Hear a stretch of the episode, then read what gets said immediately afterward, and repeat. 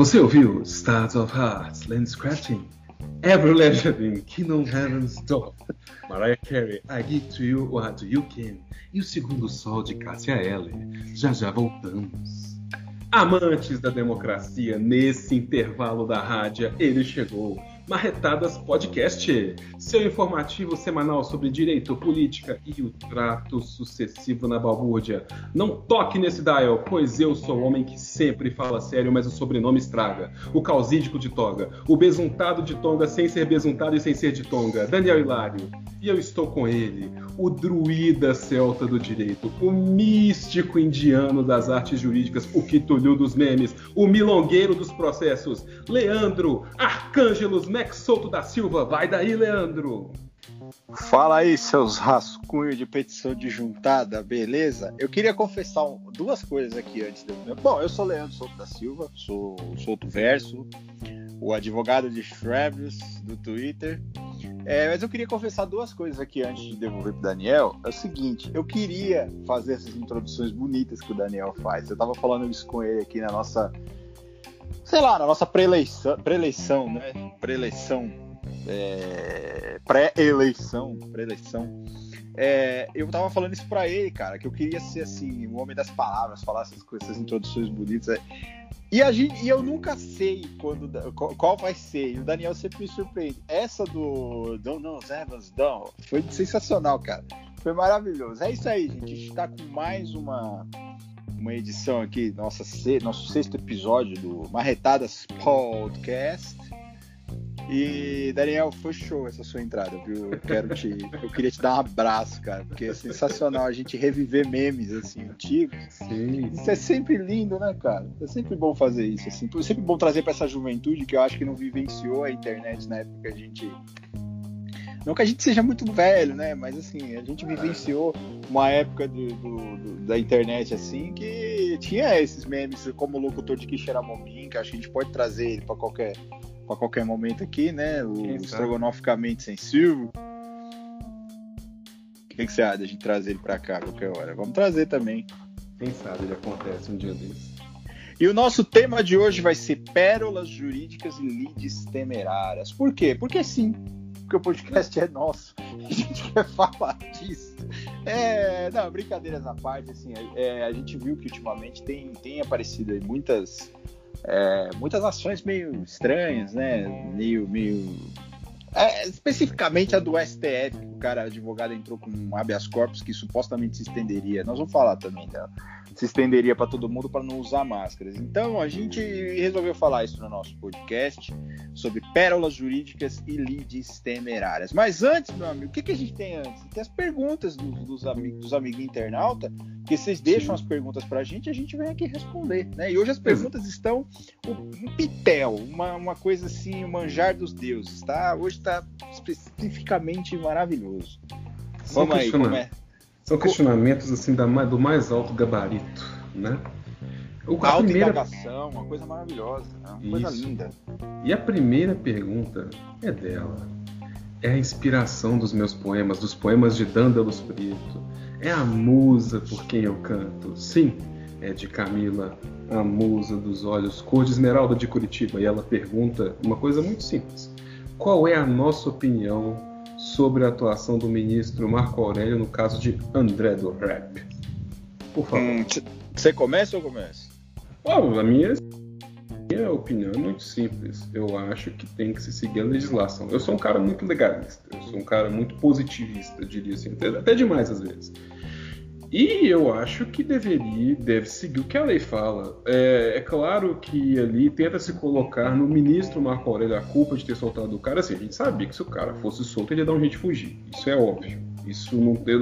Assim, quem diz e fala assim, ah, mas ele, ele teria um momento de fidalguia e ficaria no endereço certo e sabido a ponto de ser preso novamente? Não, não ia ficar. Mas o problema não é só a atuação do ministro. A legislação foi aprovada dessa maneira, dizendo da necessidade de revisão periódica das prisões preventivas, e essa não foi revisada.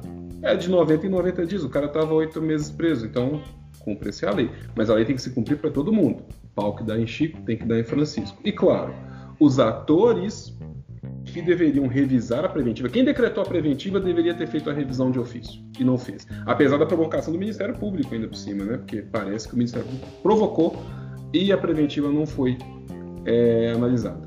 Então, né? A minha opinião é cumpra essa lei.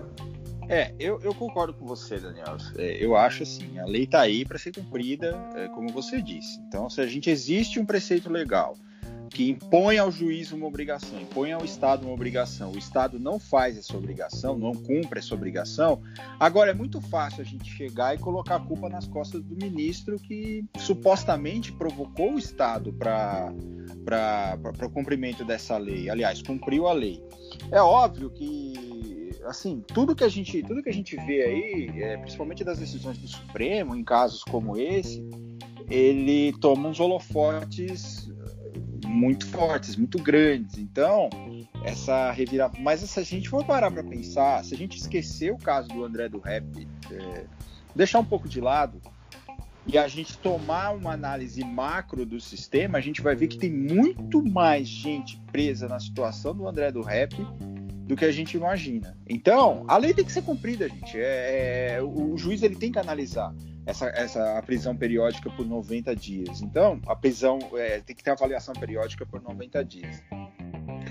E eu digo mais, eu acho que essa decisão do Marco Aurélio ela tem que ser, ela tem que ser aplicada aos demais casos também, porque ele aplicou a lei. Agora, é muito fácil a gente chegar, a gente não, né? Porque, enfim, a gente de certa forma concorda com a, a não é a, a, fogueira das vaidades que está no Supremo, né? Que essa coisa aí, ah, o presidente pode caçar minha decisão não? Quer dizer, eles estão votando exatamente nesse momento se o Exato. presidente pode ser um órgão moderador dos demais ministros. Então, assim, o Fux, por exemplo, pode revogar a decisão dos demais ministros, o que eu acho que é um absurdo. Né? Você tem recursos para isso dentro da própria corte, então você não pode atribuir ao presidente o poder de. O Marco Aurélio disse uma coisa que é muito, que é muito certa o, Fux ele tem uma função administrativa dentro do tribunal, coordenadora, ele não é o revisor de decisões. Claro, gente, existem recursos em que, que, o presidente aprecia, o presidente das cortes apreciam. Mas no, no, no, no campo de, de, do Supremo Tribunal Federal, especificamente nessa situação, o Fux ele nada mais é do que um coordenador de serviços. Ele coordena ali a distribuição dos processos, ele, sei lá, ele desempata a questão de competência de uma turma ou de outra, atribuição, enfim. Agora, o que a gente não pode é, é, é como puxar esse caso como um caso bem complicado e dizer assim, olha, o presidente tem a função de anular a decisão de outro ministro, ministro com a qual ele não concorda. Né? O que eu acho bem complicado. Agora, quem deveria ter analisado essa questão, isso eu concordo com os críticos, seria o juiz de piso, né? Vamos falar assim, o juiz de piso, o juiz que Sim. decretou a prisão. A obrigação é dele. Agora, quando ele não cumpre a obrigação, aí nós temos os meios, enfim. É, é, mas a decisão do Marco Aurélio em soltar o André do Rap, ela, de, do ponto de vista dessa, da, até dessa lei anticrime, dessa alteração da lei anticrime, ele não inovou em nada, ele simplesmente cumpriu a lei.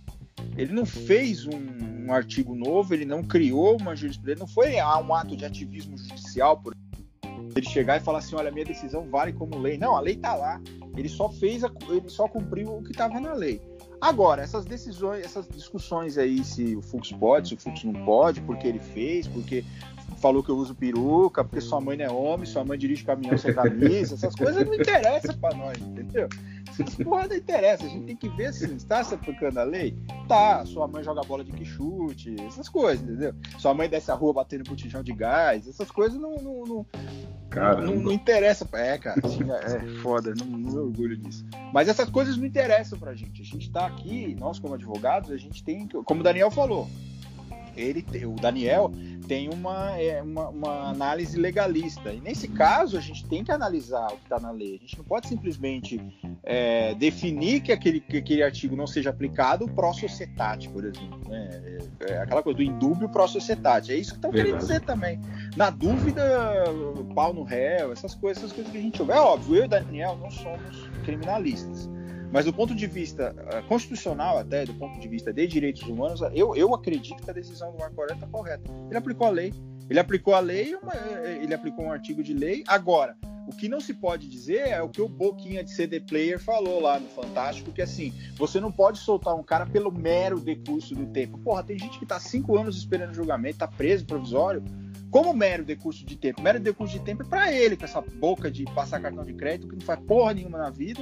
É, para ele é um, um estalar de dedos, assim, mas o cara, tô falando do André do Rap, tá, gente? Tô falando de casos aí, você pega, vai no CDP e conversa com os caras lá, os caras estão presos lá, tem cara que tá preso há mais de ano lá.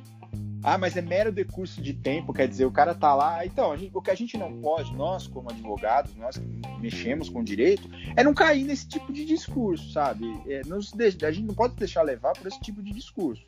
Mas é isso, Camila. É, nosso São Paulo tá perdendo, até onde eu vi. Né? Mas isso não é novidade para ninguém, né? Então, tô, te trazendo os pêsames aqui. Mas é isso, eu acho que eu concordo com a moto aí. Passou, eu concordo passou. com a decisão do Marco Aurélio que aplicou a lei, né? Pois é, né? E será que Fernando Diniz pagará mais uma prestação do Gol Bolinha? Será ah, que ele pagará que mais uma prestação do apartamento no BNH?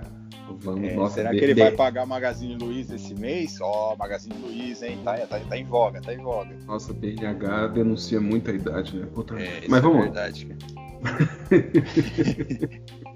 Mas vamos lá, vamos para. Eu vou vamos fazer a, a, nossa pergunta, a segunda pergunta que nós temos, uma pergunta polêmica que você vai começar a responder. Na verdade, vai ser uma pergunta dupla.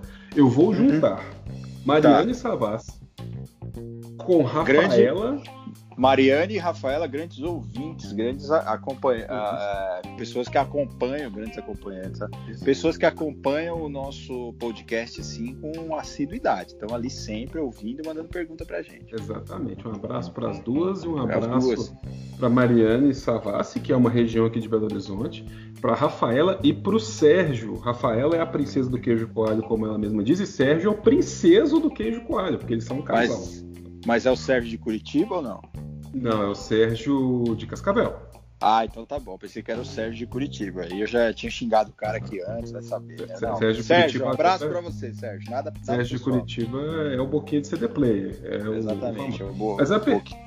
Qual é essa pergunta que se que, que se que foi uma amálgama? Mariane perguntou, sem saber de sua colega, ela perguntou: como alguém pode não gostar de Dream Theater? Só que aí Rafaela perguntou: qual é a pior banda de metal do mundo e por que é Dream Theater?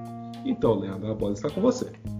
Então, é, o problema é o seguinte: vocês estão ouvindo o Dream Theater errado. É, vocês estão ouvindo alguma banda aí. Né? Se vocês quiserem ouvir, assim, vocês falam que ah, demora muito, ah, é muito chato. Não, os caras têm músicas comerciais. Ouçam I Walk Beside You, por exemplo. Ouçam, sei lá, cara.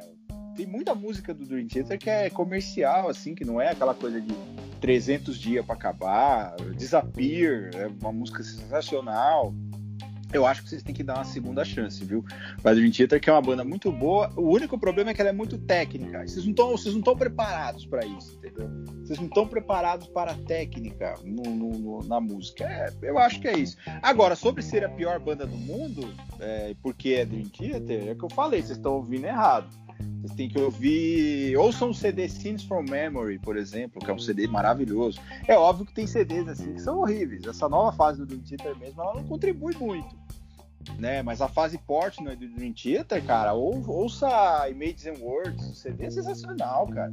Pô, vocês querem ouvir uma musiquinha de amor? Quer mandar uma musiquinha de romance? Tem musiquinha de romance também. Tem, pô, Wait for Sleep é uma música sensacional. Você vai dormir assim, com aquela coisa, com aquela paz, com um tecladinho, como se fossem anjos tocando assim. Então ouçam direito, Dream Theater. Dream Theater é muito bom, viu? Hum, vem, a, vem, a, vem o contraponto eu senti um, um, certo um argumento de autoridade vindo dali, né? Uma, um, um, pouco de palestrinha vindo do que você disse. Você fala assim, ah, porque é muito técnico, vocês não estão preparados e tal.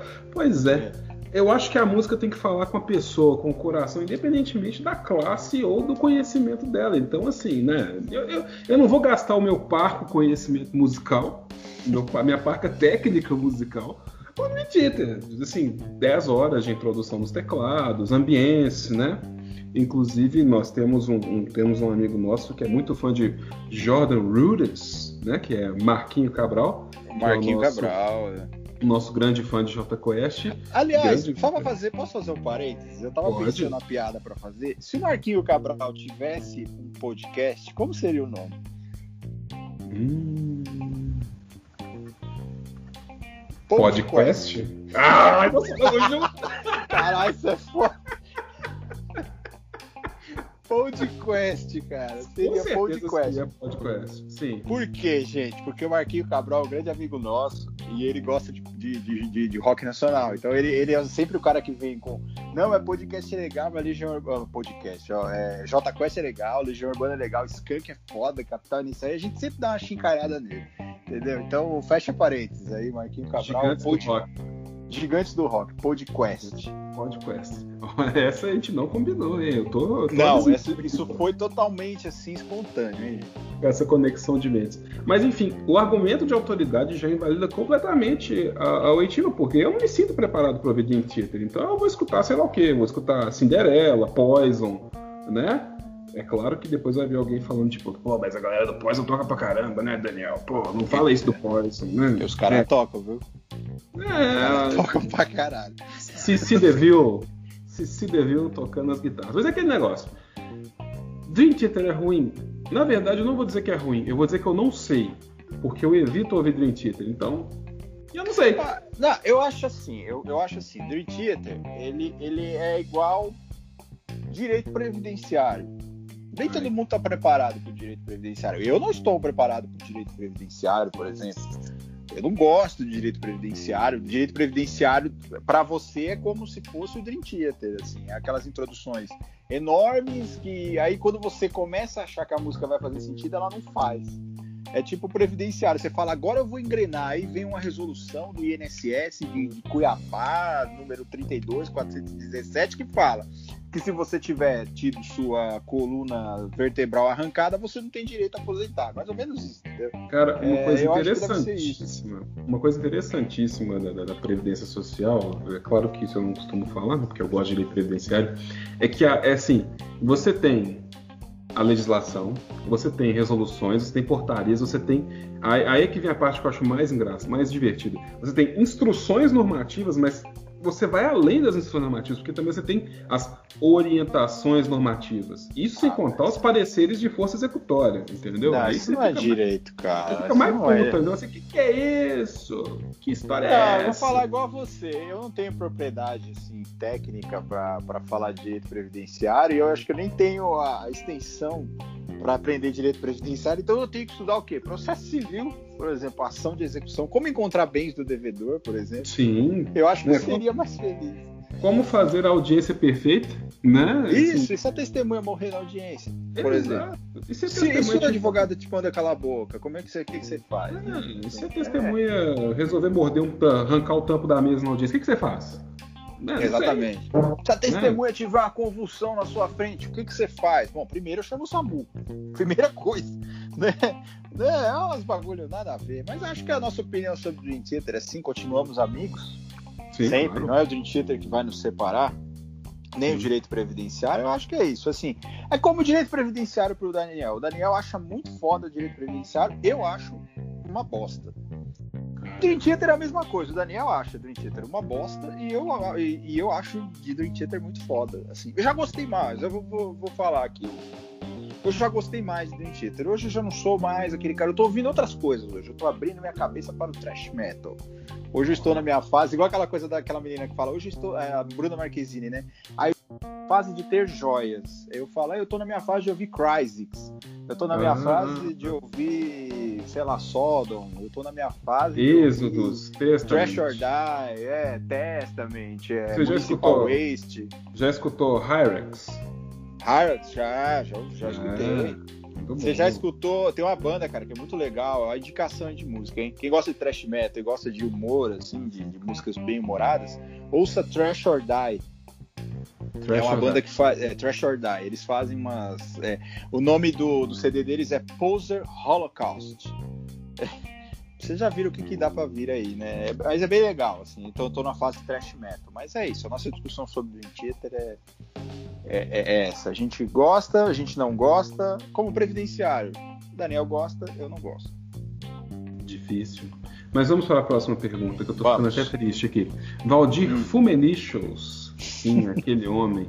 Ele perguntou: se vocês pudessem ser autores de, projeto, de, de, um projeto de lei, ou de uma lei, né? Claro, se transforma um projeto, se transforma numa lei.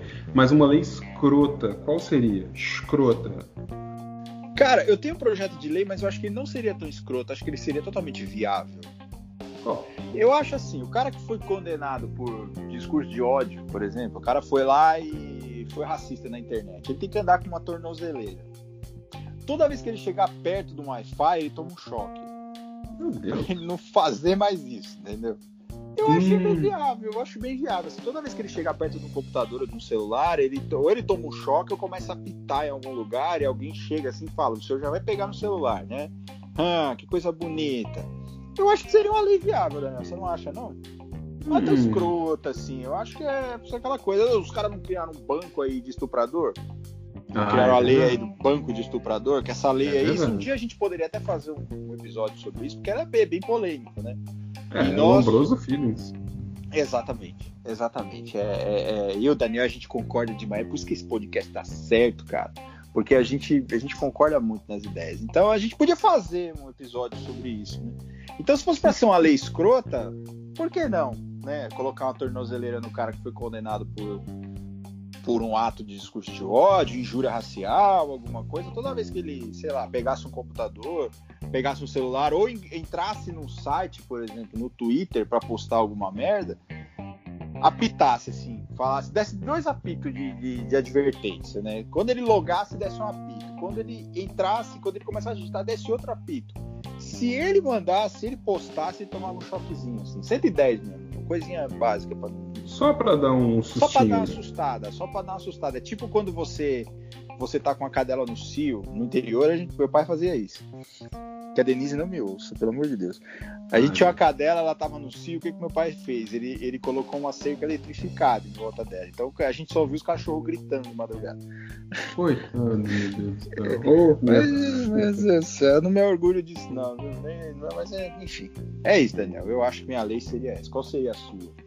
Cara, eu, eu sinceramente eu não pensei em nenhuma lei assim. Eu tinha pensado numa mais mas eu me esqueci, pra falar a verdade. Eu, assim. É, eu acho, na verdade, eu sei. Eu sei. Eu é. sei.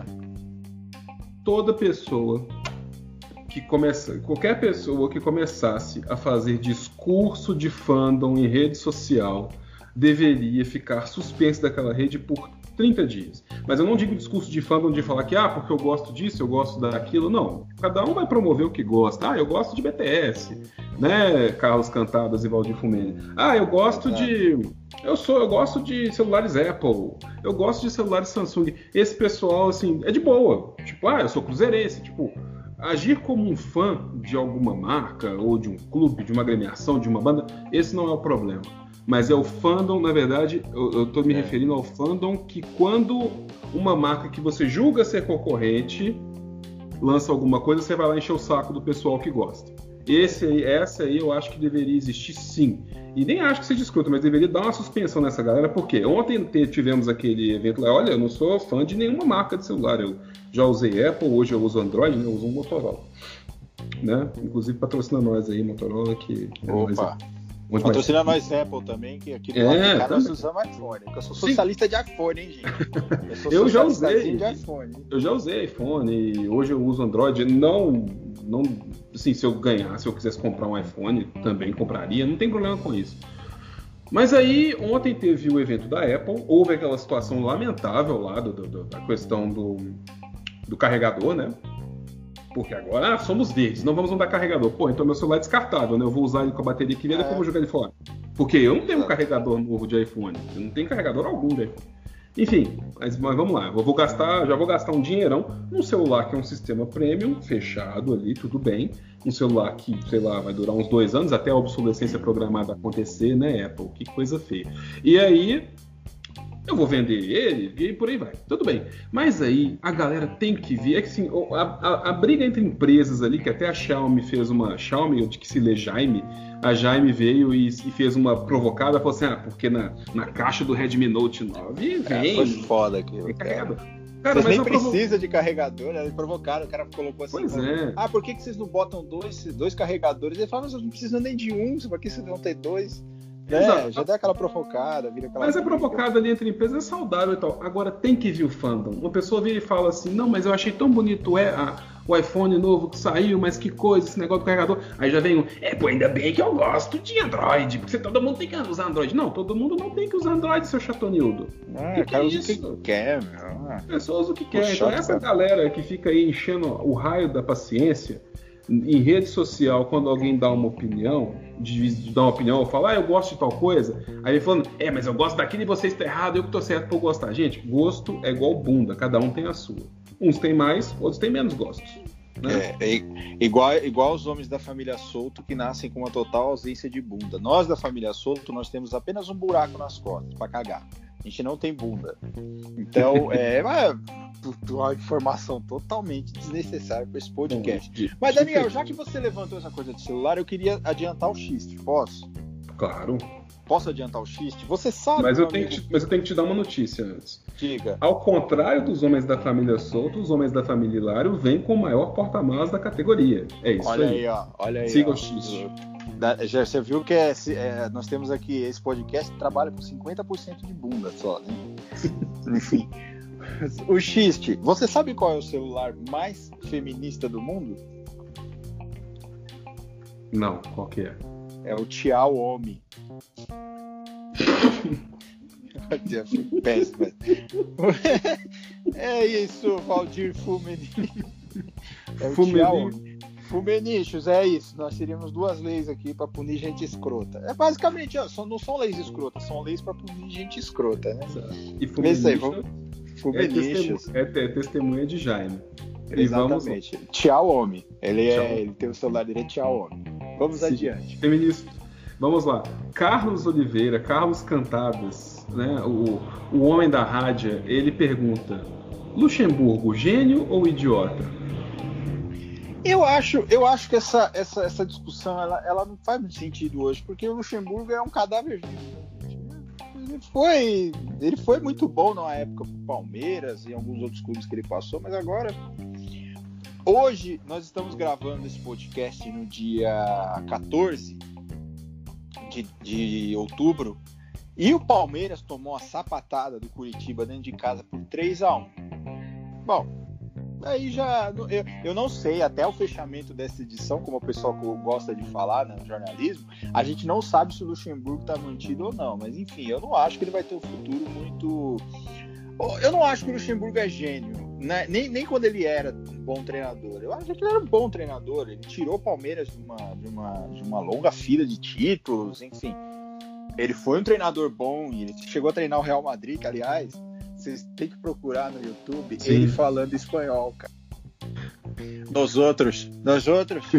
Nós outros. Nós outros. E eu falei com o Beckham e, e, o Beckham disse que nós outros e o Zidane e nós outros estamos muito enviados em conseguir a, a, as vitórias e la pelota. Eu, puta, cara, é muito engraçado. Procurem. Luxemburgo falando espanhol e o Filipão falando inglês, que também é um negócio assim. E o João Santana, né, gente? E o João Santana, né? Mas enfim, não acho que o. Que o... Eu não acho que, que ele é um idiota também. Ele só acha que acabou. É como aquela. Eu acho que ele também, como a, tal qual a Apple, ele tinha uma obsolescência programada também, né? Não dá. Tem determinados treinadores aí que não dá mais. O Dorival Júnior não dá mais. Celso Rotti não dá mais, né, Daniel? Eita. Mas acho que ainda dá, né? É, é, Fernando Diniz nunca deu, né, coitado? O Fernando Diniz ele é um nascituro, né? ele é um nascituro no futebol. Inclusive, eu acho que eu tava. Eu passei aqui, eu acho que o São Paulo empatou, hein? Ó, agora sim, agora ele vai pagar o, o leasing do golzinho bola dele. Os tedes, moleque, os tedes, é. safado, já dizia é. Luxemburgo em espanhol. É. Você é moleque, você é safado. Você tem, você tem que acompanhar o projeto, rapaz. Você tem que acompanhar o projeto.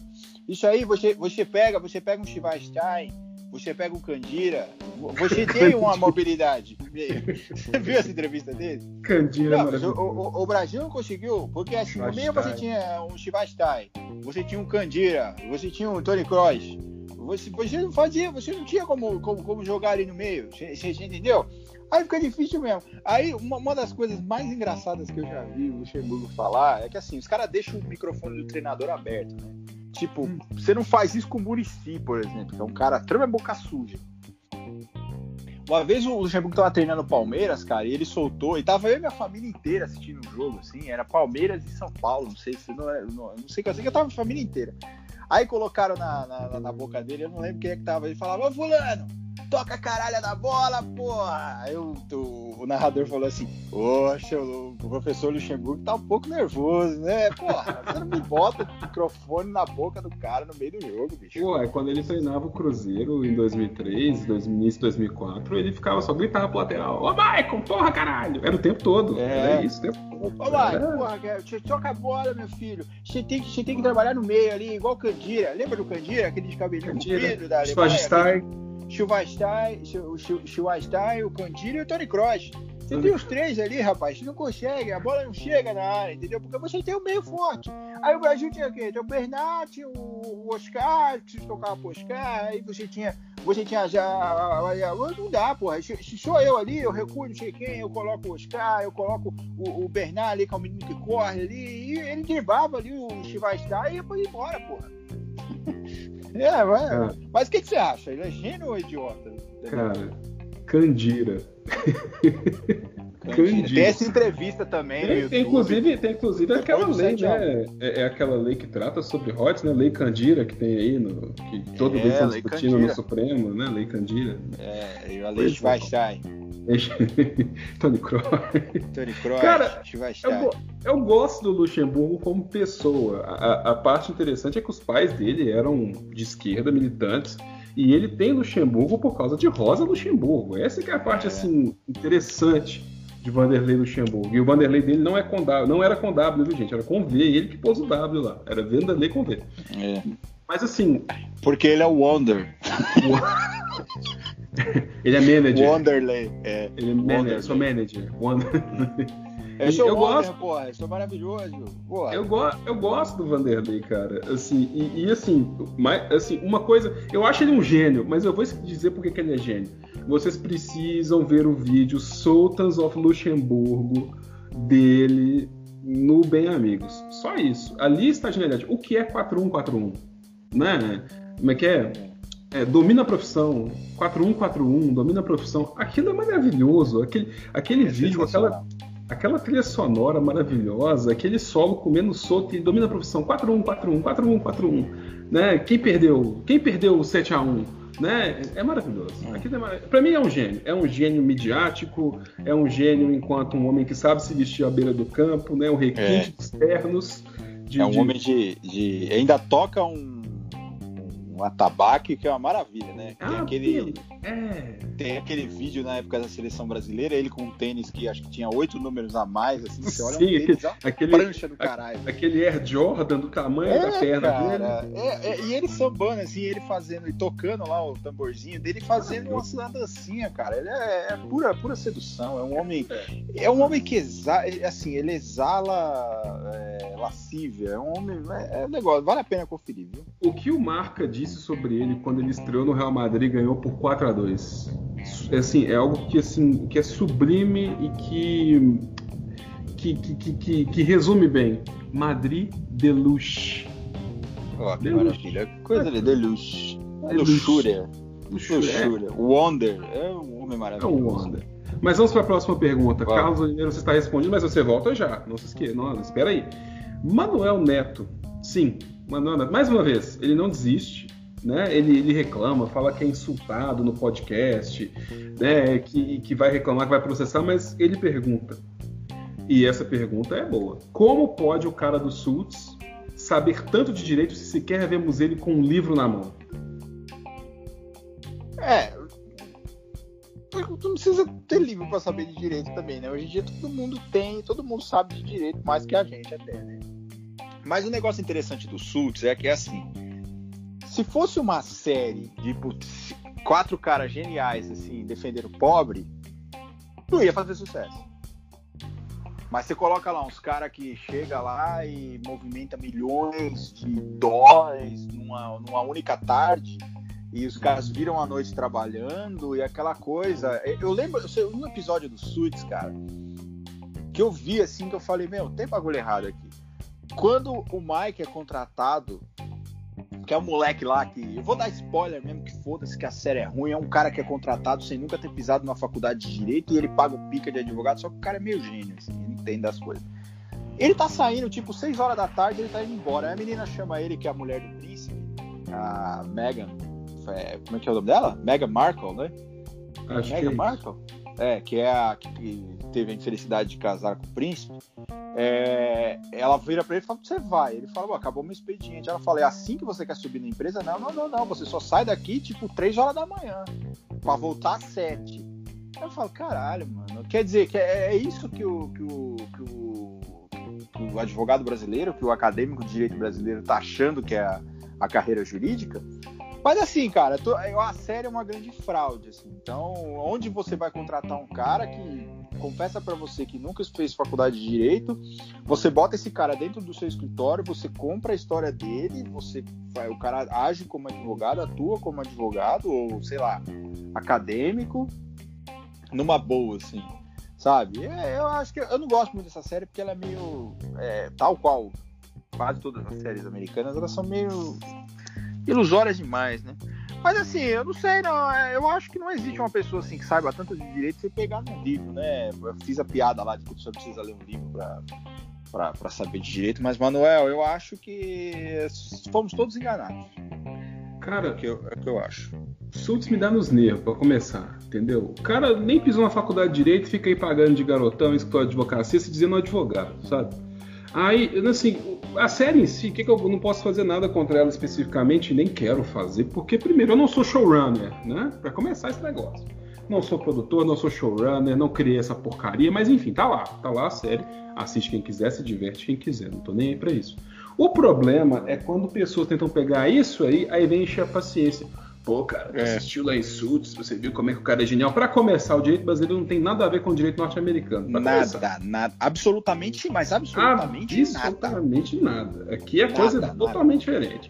E aí, pra piorar, aí vem o povo falando, não, porque o cara é um gênio. Aliás, cara, o pior é que quando, é quando a série ela, ela desborda do assunto dela e vai pegar em outros campos que são igualmente polêmicos e que envolvem o direito. Outro dia eu tava lá passeando pela tele do Twitter e vi alguém comentando, pô, mas você imagina se o cara lá do Suits, se ele. É, é, eu, o que a pessoa escreveu, eu li com essa voz, tá? Imagina se esse cara fizesse concurso, não ia ter vaga pra ninguém. Aí eu comecei a pensar, eu botei minha cabeça pra pensar. bicho. Eu botei a cabeça, pensei assim, mas esse cara ia fazer todos os concursos assim por esporte? Pra começar a história, por esporte, assim, ele ia fazer todos os concursos ele- e ele ia, tipo, se multiplicar igual Naruto, assim, pegar todas as vagas? Pra começar a história. Será que ele não, não faria uma prova que ele queria e aí que ele gostaria de fazer e passaria no concurso e ficaria lá? Não. Eu fiquei meio tipo. Poxa, mas que pergunta sem sentido, mas claro, pergunta o que quiser, eu não, não vou me dar o trabalho de responder. Mas eu fiquei tipo assim, tipo, e daí? Quem que é esse cara? É. O que, que tá acontecendo? É, é- é- é- é tipo quando a galera é, pega uma obra de fantasia e fica tentando transportar para o mundo real, sendo que aquilo não vai acontecer. Tudo bem, tudo bem. Às vezes eu tenho um problema também relacionado a fazer essa. Como é que fala? Fazer essa. Não é transmutação que chama, é como. A fazer essa abstração. abstração. Trazer para o mundo real algo que não existe e ver como seria aplicado. Às vezes eu não consigo, infelizmente. Quando é algo que eu não gosto, é que eu não consigo mesmo. Eu fico tipo, o que, que tá acontecendo? Que falta de sentido. O, o- cara ia fazer 20 provas de concurso por mês, é isso? E aí ia sair passando em todas com uma vaga só, porque não ia poder ter duas, três vagas? Como é que história é essa? Eu fiquei tipo. E claro, né? Ele não sabe coisa nenhuma de direito. Aquilo é script. Então é isso. É. Eu, eu só para só pra encerrar esse assunto, você, amiguinho que tá ouvindo aí, que gosta de suítes, que é cidadão de bem, que defende meritocracia e bandido bom, bandido morto, todo mundo tem que ser preso, isso que o cara faz na série é um crime. Sim. É no mínimo falsidade ideológica, no mínimo, no mínimo, no mínimo, né? Ah, enfim, assim, então se você tá defendendo ele, você tá defendendo um criminoso. Olha só que, que Olha problema lá. moral que você vai ter agora, hein? É, defende ele agora, eu quero ver. É isso. É, é algo que dá a pensar, algo que pensar, né? É, Mas, é, te- temos aniversário hoje, Daniel. Antes da gente entrar na cartinha dos baixinhos, temos um, um nosso amigo, nosso grande amigo, Fabrício Borga, de Vacaria. Sim, É, sim. O homem que nos apresentou o áudio mais fantástico deste planeta, que é o áudio do Piazão do Telegram. É, está fazendo aniversário hoje.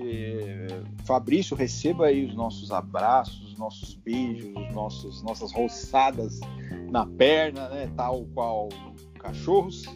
É, muitas felicidades para você, enfim, que você seja feliz aí sempre e que você ache mais áudios do Piazão, porque é toda uma sequência, né? Não é só um.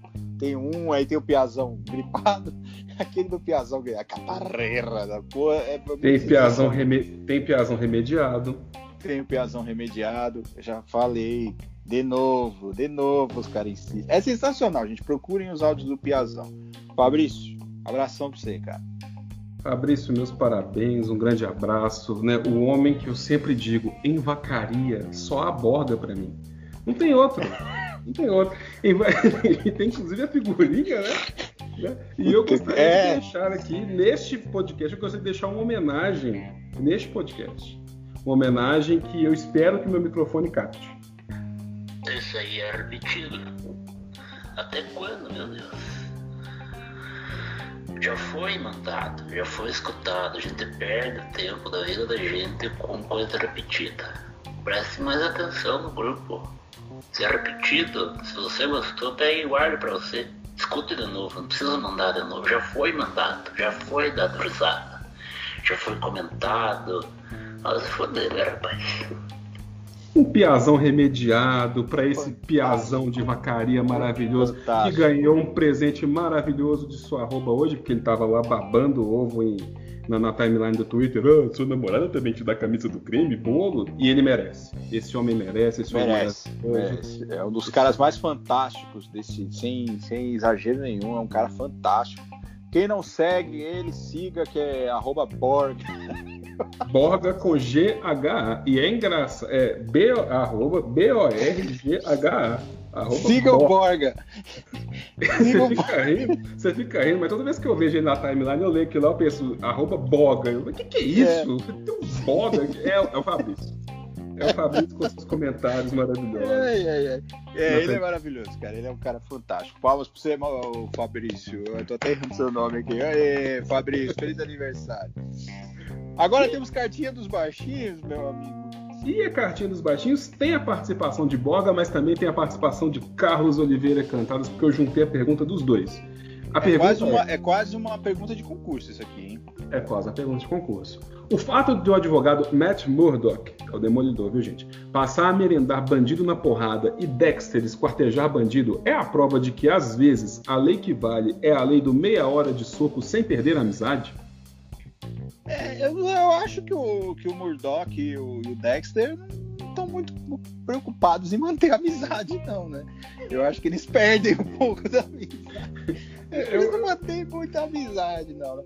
Aliás, o Matt Murdock, como o Daniel falou, ele é o Demolidor. Ele é tipo a série B da Marvel, assim, sabe? Então a, Marvel tem a série A, que são os Vingadores, e, a, e tem a série B, que são os Defensores.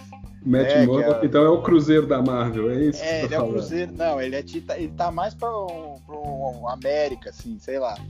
Que é, é, é e detalhe, ele é, um, ele é advogado. Sim, ele é, um é cego, é um ótimo advogado, ele é cego.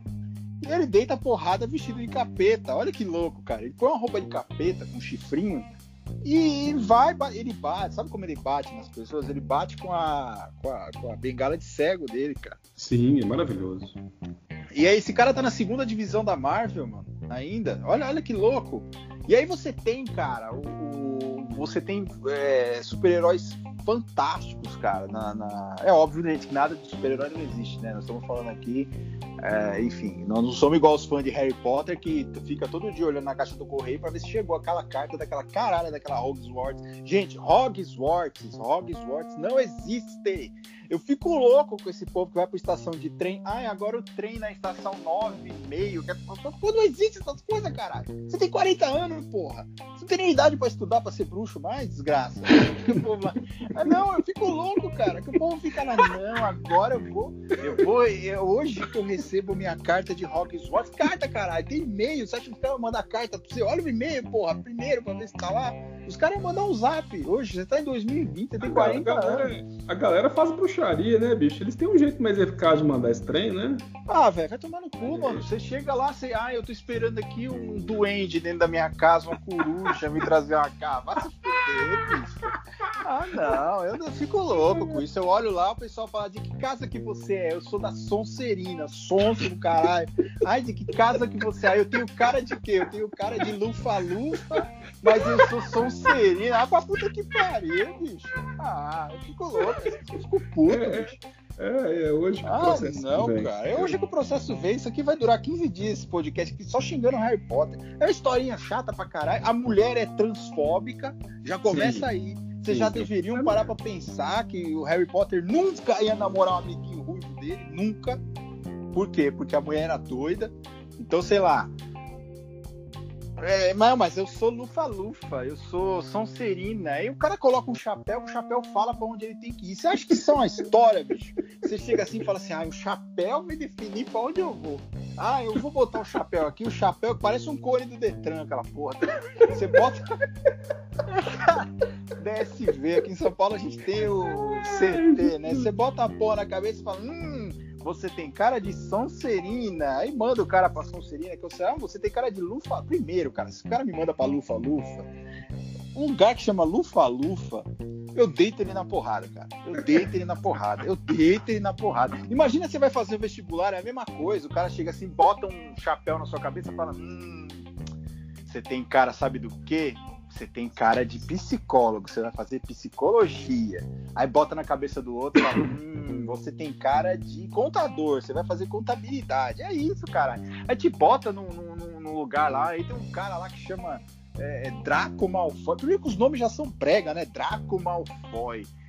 Isso é- é nome de, de- de estilista que morre assassinado pelo próprio namorado, sabe? Aquele cara que aparece boiando numa banheira assim, o estilista Draco Malfoy foi assassinado com 47 tiros pelo próprio namorado Robert. É uns bagulho assim, cara. É, uns negócios nada a ver. Aí ele olha assim e fala assim: hum, você tem cara de Wesley. Olha os bagulho, cara. Nada a ver. Hum, essa cara, esse cheiro, você tem cara de Wesley. Ah, vá se fuder, bicho.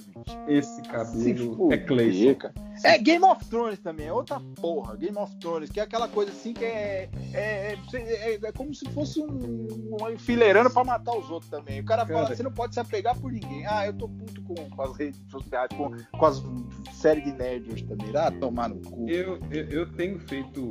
Eu tenho feito o famoso silen- o silêncio seletivo, cara. Eu, eu nunca fui com a cara de Game of Thrones. E aliás, eu acho eu vou. Talvez eu até te desrespeite falando isso, mas assim. Eu, quando foi sair Senhor dos Anéis, eu nunca tinha lido nada do Tolkien, né? Nada, absolutamente nada. Aí veio aquele papo, né? Ah, porque vai sair Senhor dos Anéis no cinema e tal. E aí eu fiquei, fiquei tipo, nossa, legal, né? Literatura inglesa, vamos ver o que que é. E eu comprei o livro, comprei os livros e tal. Eu comprei um livro, aquele volume único, sabe? Que é grandão, tá aqui em algum lugar aqui em casa. Sei. Cara, eu li, eu gostei do livro. Gostei. Achei maravilhoso. Aí eu fui ver os filmes, eu gostei dos filmes. Falei, pô, legal e tal. Só que eu não consigo assistir mais. Se, eu, eu não, clube. eu não, não, eu não consigo assistir porque eu durmo. Em qualquer É. episódio, qualquer eu durmo. Eu lembro que uma vez aqui em casa minha mãe virou e falou assim: minha mãe adora esse trem. Ela tinha comprado uma parede de DVD, né? A gente finalmente saímos da era do, do- da fita cassete e fomos pro DVD. Aí ela virou e falou assim: vou alugar os três filmes do Senhor dos Anéis, vou chamar os seus primos, vou fazer pipoca, vou comprar Guaraná, nós vamos fazer uma maratona de filmes. Isso em 2002, 2000. Não, quando que saiu o último? Foi 2003? Sei lá. Enfim, depois que saiu o É, último, veio pra DVD. Beleza. Vamos maratonar e tal. Olha. Aliás, o último que tem a cena sensacional do For Frodo, né? Ah, claro. É, É, maravilhoso. ótimo. É, essa cena é Maravilhoso. o que vale a pena na, na- no É. negócio lá. É aí, cara, eu lembro que assim, eu lembro dele saindo do condado. Aí eu pensei, nossa, eu vou dar uma respirada aqui. Eu acordei, já tava o Gan- Gandalf descendo o morro com os cavaleiros, assim, gritando, For the King! Bicho, eu dormi, assim, maravilhoso. Eu ia dormir muito bem, eu acordei muito renovado, cara. Eu pensei, tipo, agora eu vou pegar. Agora que o bicho vai pegar, eu tô acordando, entendeu? Então, é, assim... cara, é foda, é cansativo. Eu sou um dos maiores fãs de Tolkien. Assim, eu gosto, eu leio Tolkien. Eu gosto de Silmarillion. Vamos lá. Silmarillion é sensacional, cara. Silmarillion é, é uma história, assim, a Bíblia do nerd. É, a criação da Terra-média é legal. Mas aí o pessoal, às vezes, quando eu comento essas coisas do Harry Potter, o pessoal fala, ah, mas você gosta de Senhor dos Anéis, você gosta do Hobbit. É, mas eu não fico esperando vir um mago bater na minha porta pra me chamar pra uma aventura, não, seus filha da puta. Né? Fica assim, ai, será que a minha carta de Hogwarts chegou hoje? Meu filho, você tem 40 anos, maluco. Sabe, você tem 40 anos, mano. Ah, não, cara. Eu, ó, isso, isso aqui você sabe que isso vai derrubar a popularidade do nosso podcast, mas eu quero deixar Sim. claro que a minha opinião, o Daniel não tem nada a ver com isso, hein? É a minha opinião. Eu, eu respeito o, os fandoms, eu só não respeito quando eles vêm encher o raio da paciência dizendo que um é melhor do que o outro. Eu acho que cada um pode gostar do que quer. É. Se você quer esperar a carta, quer ir pra estação. Eu fui, eu tive na Disney em 2012. Sim, eu, eu sou meio burguês, cara. Né? Mas tudo bem, vamos lá. Eu tive lá em 2012, eu fui ao castelo do Harry Potter lá, eu tomei cerveja manteigada, eu tenho uma caneca de cerveja manteigada aqui na minha casa, tá? Andei nas montanhas russas, foi legal e tal, isso aqui. Mas assim, eu não vou esperar chegar uma coruja na minha casa. Né? Assim, você pode esperar o que você quiser, não tem problema. Se vai chegar ou não, não sei. Você pode até adotar uma coruja de estimação, não tem problema. É. Não tem problema. E ela pode chegar, e você pode pôr a carta no, no, no bico dela, ó, tirar uma foto e assim, ai, minha coruja chegou. Tudo bem. Tudo Mas bem. o máximo que você vai é pro quarto chorar, desgraça. Você não vai pra Hogwarts, filho de uma é, puta. Você é pode foda. ir lá pro eu parque, acho mas... E sabe qual outra parada que eu acho louca, Daniel? Aquela desgraçada daquela menina que Ai, fica corrigindo os outros, cara. Sabe? É outra, é leviosa. Ah, puta que pariu, cara. Meu sotaque, eu falo de jeito que eu eu, eu, tenho, eu, tenho, eu tenho um amigo ah. que é assim, cara. O meu melhor ah, amigo, ah, que inclusive divide o nome comigo, ele tem o mesmo nome que eu, ele é assim. Ele fica corrigindo o português da gente em grupo do WhatsApp. Ah, vai cagar, assim. mano. Vai cagar, vai ele cagar. Ele sempre foi assim. Ele sempre foi assim. Eu sou amigo do cara há 27 anos. Nós completamos 27 anos de amizade esse ano, 2020. E sempre foi assim. Tanto é que quando eu escrevo errado no grupo, eu já corrijo rápido pra ele não ver.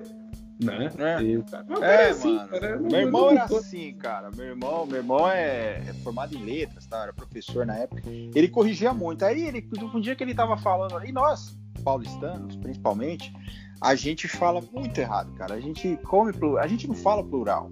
E é isso que é da hora, sabe? Você não falar o plural, você, você fala os negócios errados, e é bacana isso. Meu irmão me corrigia muito, até que um dia que eu peguei ele falando isso, eu falei, ei, meu, e plural, não vai usar não? Ele virou para mim e falou, estamos numa conversa informal. Hum. falei, ah, vai cagar, bicho, vai cagar, quer dizer, você pode, eu não, né? Só arrombado. É. Mas é isso, eu acho, assim, respondendo a pergunta do Cantadas aqui, eu, eu sei lá, cara, eu não acho que resolveria eu... muito essa coisa de, de, de, do soco sem perder a amizade. Às vezes, a, a, por mais que a gente queira às vezes, bater em alguém, não sei se resolveria. Não, não resolve não. E pra piorar, o exemplo dele, como você bem disse, não tem amizade ali. E não é só meia hora, não. Ali o trem fica quebrando por um bom tempo. Não, cara, ele. E, e, detalhe, ele é tão. Ele é tão. O Matt Murdock, ele é tão cagado, cara, que no filme dele, quem interpretou foi o Ben Affleck que fez ele no filme, né? Tem a série e tal, e, e enfim. Mas quem interpretou ele no filme, que aliás, o Demolidor da Marvel é o Lanterna Verde da DC, né? Foram dois filmes assim que a Marvel tinha dinheiro para gastar, falou, vou fazer um Demolidor. E a DC falou: ah, onde é que eu jogo meu dinheiro fora? Vou, vou chamar o Ryan e vamos fazer um Lanterna Verde. O filme é ruim, não assistam, é. o filme é bem ruim. E o Demolidor também, é outro filme bem ruim. Enfim, já fica o spoiler aqui pra vocês não assistirem. E, e pra piorar, não vai ver Electra também, não, que vocês vão chorar. É, é, ruim também, é horrível. Também a Marvel, a Marvel acho que jogou mais dinheiro fora do que a DC. Sinceramente, tudo bem que os efeitos da DC, aqui eu vou causar mais polêmica, é, foram feitos no, no, no, Paintbrush, né? Quem fez isso aí fez com o aplicativo Canva, né? É, é, aqueles é, hoje que vão queimar minha casa. De foto. é verdade. Mas enfim, gente, fui eu que tô falando, viu? Então, é isso. Daniel, vamos recapitular aqui uma parada que a gente falou né, no último episódio sobre a vamos. DPU, sobre a ação da DPU, né? Momento, recapitulação. É, momento, recapitulação. No nosso último episódio, a gente falou sobre, basicamente, é, é, que eu fui é, um Clansman, mas Sim. também que o Daniel tem um é Dândalos Prieto, esse maravilhoso, e nós falamos Inclu... da DPU. Inclusive teve gente que entendeu Pietro, mas não é Pietro não, não gente, é, é Prieto. É Prieto, tá? como Nivaldo Prieto, aquele narrador maravilhoso. Nossa. Já não é engraçado, vocês ainda erram o nome, pô. É, porra, aí não dá, a gente tem que ter um mínimo de dignidade também.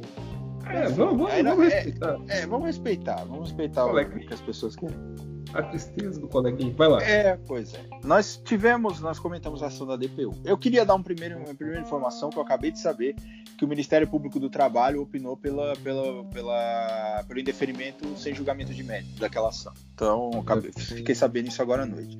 E agora à noite eu soube também que o defensor público, que eu vou fazer como você, Daniel, eu não vou falar o nome dele, não Sim. me recuso a falar o nome dele. Claro. Ele entrou com um pedido é, de afastamento do cargo recebendo, obviamente. Eu não vou falar também o salário dele aqui também, porque não me interessa. Ele passou no concurso, o cargo era esse, enfim, não vou falar quanto ele vai receber. É, mas enfim, ele pediu um afastamento. É, ele disse que estava sendo ameaçado e que ele queria proteção para ele e para a família dele. E não contente, ele pediu que o defensor público geral fizesse uma, uma nota de desagravo para ele em relação aos outros colegas, que os outros colegas fizeram com ele. Ele se sentiu humilhado. Uhum. Aí eu queria. É, é, tem um grande amigo nosso, meu, é, seu também, que mandou isso para mim. Não vou dizer o nome dele, até, enfim. Uhum. É, mas ele sabe quem é, ele tá ouvindo aqui, ele sabe quem é. Mandou para mim que um dia antes dele fazer essa coisa, ele tava no programa, da, ele tava numa live do YouTube com aquela Antônia Fontinelli. Sim. Liguem os pontos comigo. Um dia antes ele faz essa live com a Antônia Fontenelle, dizendo, onde ela, enfim, aquilo ali é uma pura porta do esgoto, aquilo ali é reaçaria total, né? É, é churume do começo ao fim. Defenderam ele, tal. No dia seguinte ele faz essa nota, essa nota sai no conjuro, inclusive ele pedindo que o ele, ele se colocando numa posição assim, ok gente, ó, a gente não tá dizendo aqui que você tem que ir lá ameaçar o cara de morte, que você tem que ir lá bater na família do cara, não, não é isso que a gente tá dizendo. O que a gente tá dizendo é o seguinte, eu, eu pedi a liberdade, eu, eu, eu pedi essa, essa, pedi pro Daniel pra gente poder falar sobre isso, porque eu queria fazer um paralelo com outras figuras da extrema direita, assim, do Brasil, por exemplo, uh, o ex-ministro da Educação, Uh, o Boca de Esgoto lá, o blogueiro lá, o Gengiva Mutante. Uhum. E esse defensor público. Porque assim, a extrema-direita ela tem uma, uma, uma característica comum entre eles. Eles são covardes. Sim. Então, eles fazem as merdas, eles falam as merdas, eles, eles trazem o discurso, eles muitas vezes eles utilizam do sistema e quando a, a, a coisa começa a fechar, eles correm. Eu vou dizer de novo, eu não sei se é verdade que ele foi ameaçado ou não. Eu não compactuo com esse tipo de, de, de, de ameaça. A família do cara não tem nada a ver com isso. A gente tem meios legais para buscar uma eventual reparação, punição do cara, tudo, tudo mais. Mas é muito, é muito peculiar essa, essa, essa característica comum da extrema-direita, né? Que é se colocar numa posição de perseguido político, como ele está fazendo agora, é, e fugir, embora. Daqui a pouco, o que vai acontecer? Ou ele consegue um cargo no governo, ou ele vai embora do país também. Né? E me, consegue... isso, me, isso me lembra um certo homem que esteve aí, que se disse perseguido político, né? É, é, é interessante, é justamente isso que você falou. Eles vêm batem, batem, batem, falam. Inclusive, inclusive teve um rapaz hoje, porque eu estava reclamando da questão da Fundação é, Eu ia Palmares, falar isso também, eu ia falar disso aqui também. Que foi lá derramar abrir a boca e falar e soltar o chorume pela boca lá, eu acho que eu fui até muito educado com ele, porque eu não sou uma pessoa deselegante em redes sociais. Vocês esqueçam, é, eu não vou falar foi. palavrão, eu não vou xingar ninguém, eu só vou falar, eu vou falar o que eu penso, mas de uma forma mais elegante.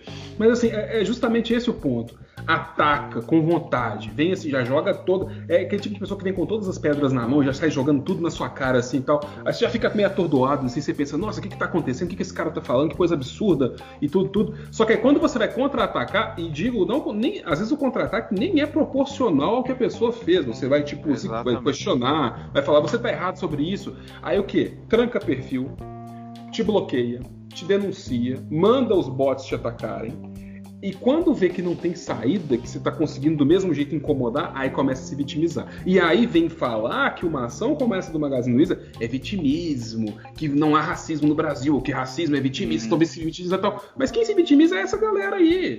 Sabe? Ataca, é. ataca, ataca, fala, fala, fala, fala o que quer, ouve o que não quer. Já dizia minha avó, quem muito abaixa, a bunda aparece. E é isso aí. Entendeu? É, em, em, rede social mesmo, acho que os caras experimentam do próprio veneno. Assim. Então, é, esse cara que falou para você hoje, eu, eu, não, eu não sou tão, tão paciente, tão educado como você. Assim, eu denunciei porque eu achei que o comentário dele na sua postagem foi discurso de ódio. Eu achei. Eu também é, denunciei. Eu denunciei, porque assim, o cara que vira e fala que a Fundação Palmares não serve para nada e que o presidente da Fundação Palmares deveria ser aproveitado em outro cargo porque a fundação deveria ser dissolvida e o presidente aproveitado em outro lugar onde ele seria mais produtivo, é, não merece nada que não seja denúncia, sabe, gente? É, enfim, é, eu, eu, posso ter passado do limite. Ele falou outras coisas mais pesadas lá e é na base mais ou menos por isso que a gente denunciou ele. Eu achei bem racista o comentário, inclusive, que ele fez, e foi por isso que a gente denunciou. É óbvio, ele tem o direito de, de, de, de falar que o cara teria se aproveitado de outro lugar? Teria se ele não fosse branco, né, gente? E tem, tem esse detalhe também, o cara é branco, né? Enfim. E, e, ele falou umas coisas mais pesadas também que a gente que fez a gente denunciar.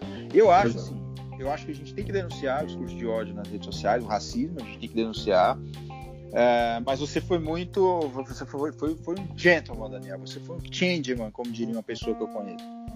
Foi um, o próprio, próprio changeman. Então eu queria fazer essa recapitulação aí só para deixar. É óbvio, nós não estamos aqui defendendo a violência, nem, nem nada. É, mas. Claro que não. É, um, é uma coisa, é um comportamento bem peculiar, né? E o MPT, eu depois, depois eu vou ver até se eu consigo essa, essa, essa cota, esse, esse essa manifestação do MPT, me parece que o MPT já se manifestou pela extinção da ação, dessa ação civil pública da DPU, né? Uhum. Mas não é só dessa ação, né, Daniel? Ridícula que a gente vai falar, né? Que a gente já falou não. bastante dela. O que, que nós vamos? Nós vamos falar de pérolas jurídicas, né? Isso, e vamos falar também de leads temerárias, porque essa ação, uma ação dessa, querendo ou não, é uma lead temerária. Mas é, o que e... é? O, o que é uma lead temerária, Leandro? É, a lead, a lead temerária é, o artigo 32 da, do Estatuto da OAB diz o seguinte: o advogado é responsável pelos atos que, no exercício, da, no exercício profissional, praticar com dolo ou culpa. Parágrafo único. Em caso de lide temerária, o advogado será solidariamente responsável com seu cliente, desde que coligado com este para lesar a parte contrária, o que será apurado em execução em ação própria. Né? Lide temerária é aquela coisa, gente, eu não tenho o que fazer, eu vou propor uma ação ridícula que eu sei que não tem o menor fundamento, mas eu vou lá movimentar o judiciário para jogar uma loucura.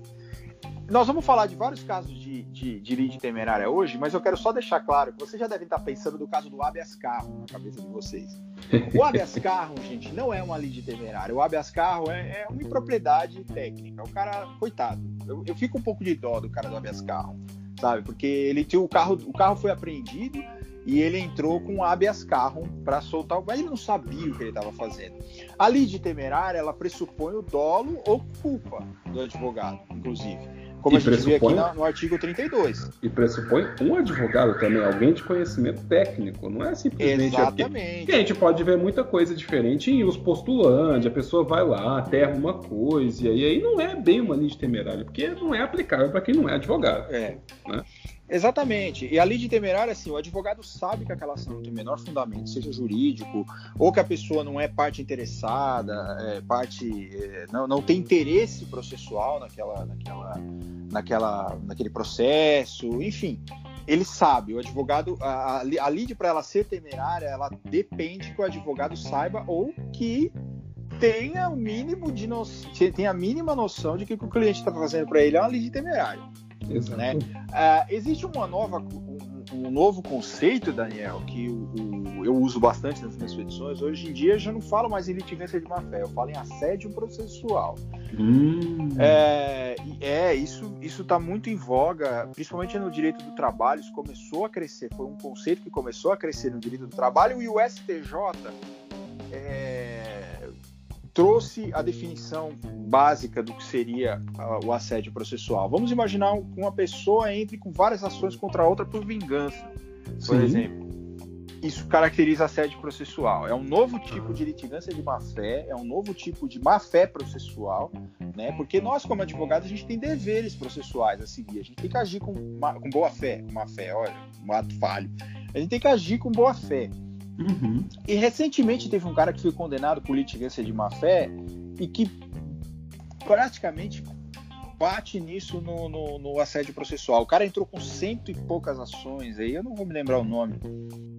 Mas é um cara que entrou, ele entrava contra todo mundo, assim, sabe? Ele uhum. entrava uhum. e, e dos, com várias ações contra todo mundo. O juiz chegou e falou assim: olha, você é litigante profissional, meu filho. Isso aqui já dá pra ver que você é o cara que, que, que faz isso. Então eu vou te condenar por litigância de má fé. No juizado especial, o cara foi condenado por litigância de má fé no juizado especial civil. Vocês têm noção do quanto isso é pesado? Sim. Do quanto isso é raro, cara, do quanto isso é difícil. Então, é, é essa coisa da lide temerária, então quando você sai. É, eu vou dar um exemplo para vocês. Vocês ouviram o último, o último episódio. Espero que tenham ouvido. Vocês devem ter ouvido falar que um amigo meu quis me contratar para processar a Coca-Cola porque ele tomou Fantaúva a vida inteira.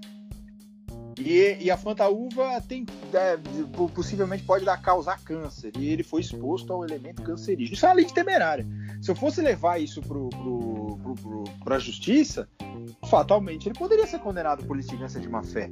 Porque é uma lide temerária, é uma lide que não tem fundamento. Assim, ah, porque eu ouvi falar que dá câncer e eu supostamente tenha sido exposto a, a, a um elemento cancerígeno aí, que eu, isso é uma lide temerária. Você sabe que aquela lide não tem fundamento, você sabe que você não vai ganhar aquele processo, mas ainda assim você movimenta o judiciário, você faz a outra pessoa ser citada, você faz a outra pessoa eventualmente contratar um advogado para fazer aquela defesa, porque você achou, sabe, vamos dar só um dor de cabeça. É igual o cliente quando fala assim, olha, eu sei que não vai dar em nada, mas vamos dar uma dor de cabeça para ele. Você tem que saber diferenciar se aquilo não é uma lei de temerário ou não, se aquilo é uma lei de temerário ou não. Então o advogado, quando ele, quando ele vê que não tem a menor possibilidade de ter sucesso naquele processo, ele tem que tomar cuidado, porque se ele entra com aquela ação ainda, ele pode incorrer num, numa litigância de má fé exatamente por, por ter entrado com uma lei de temerária.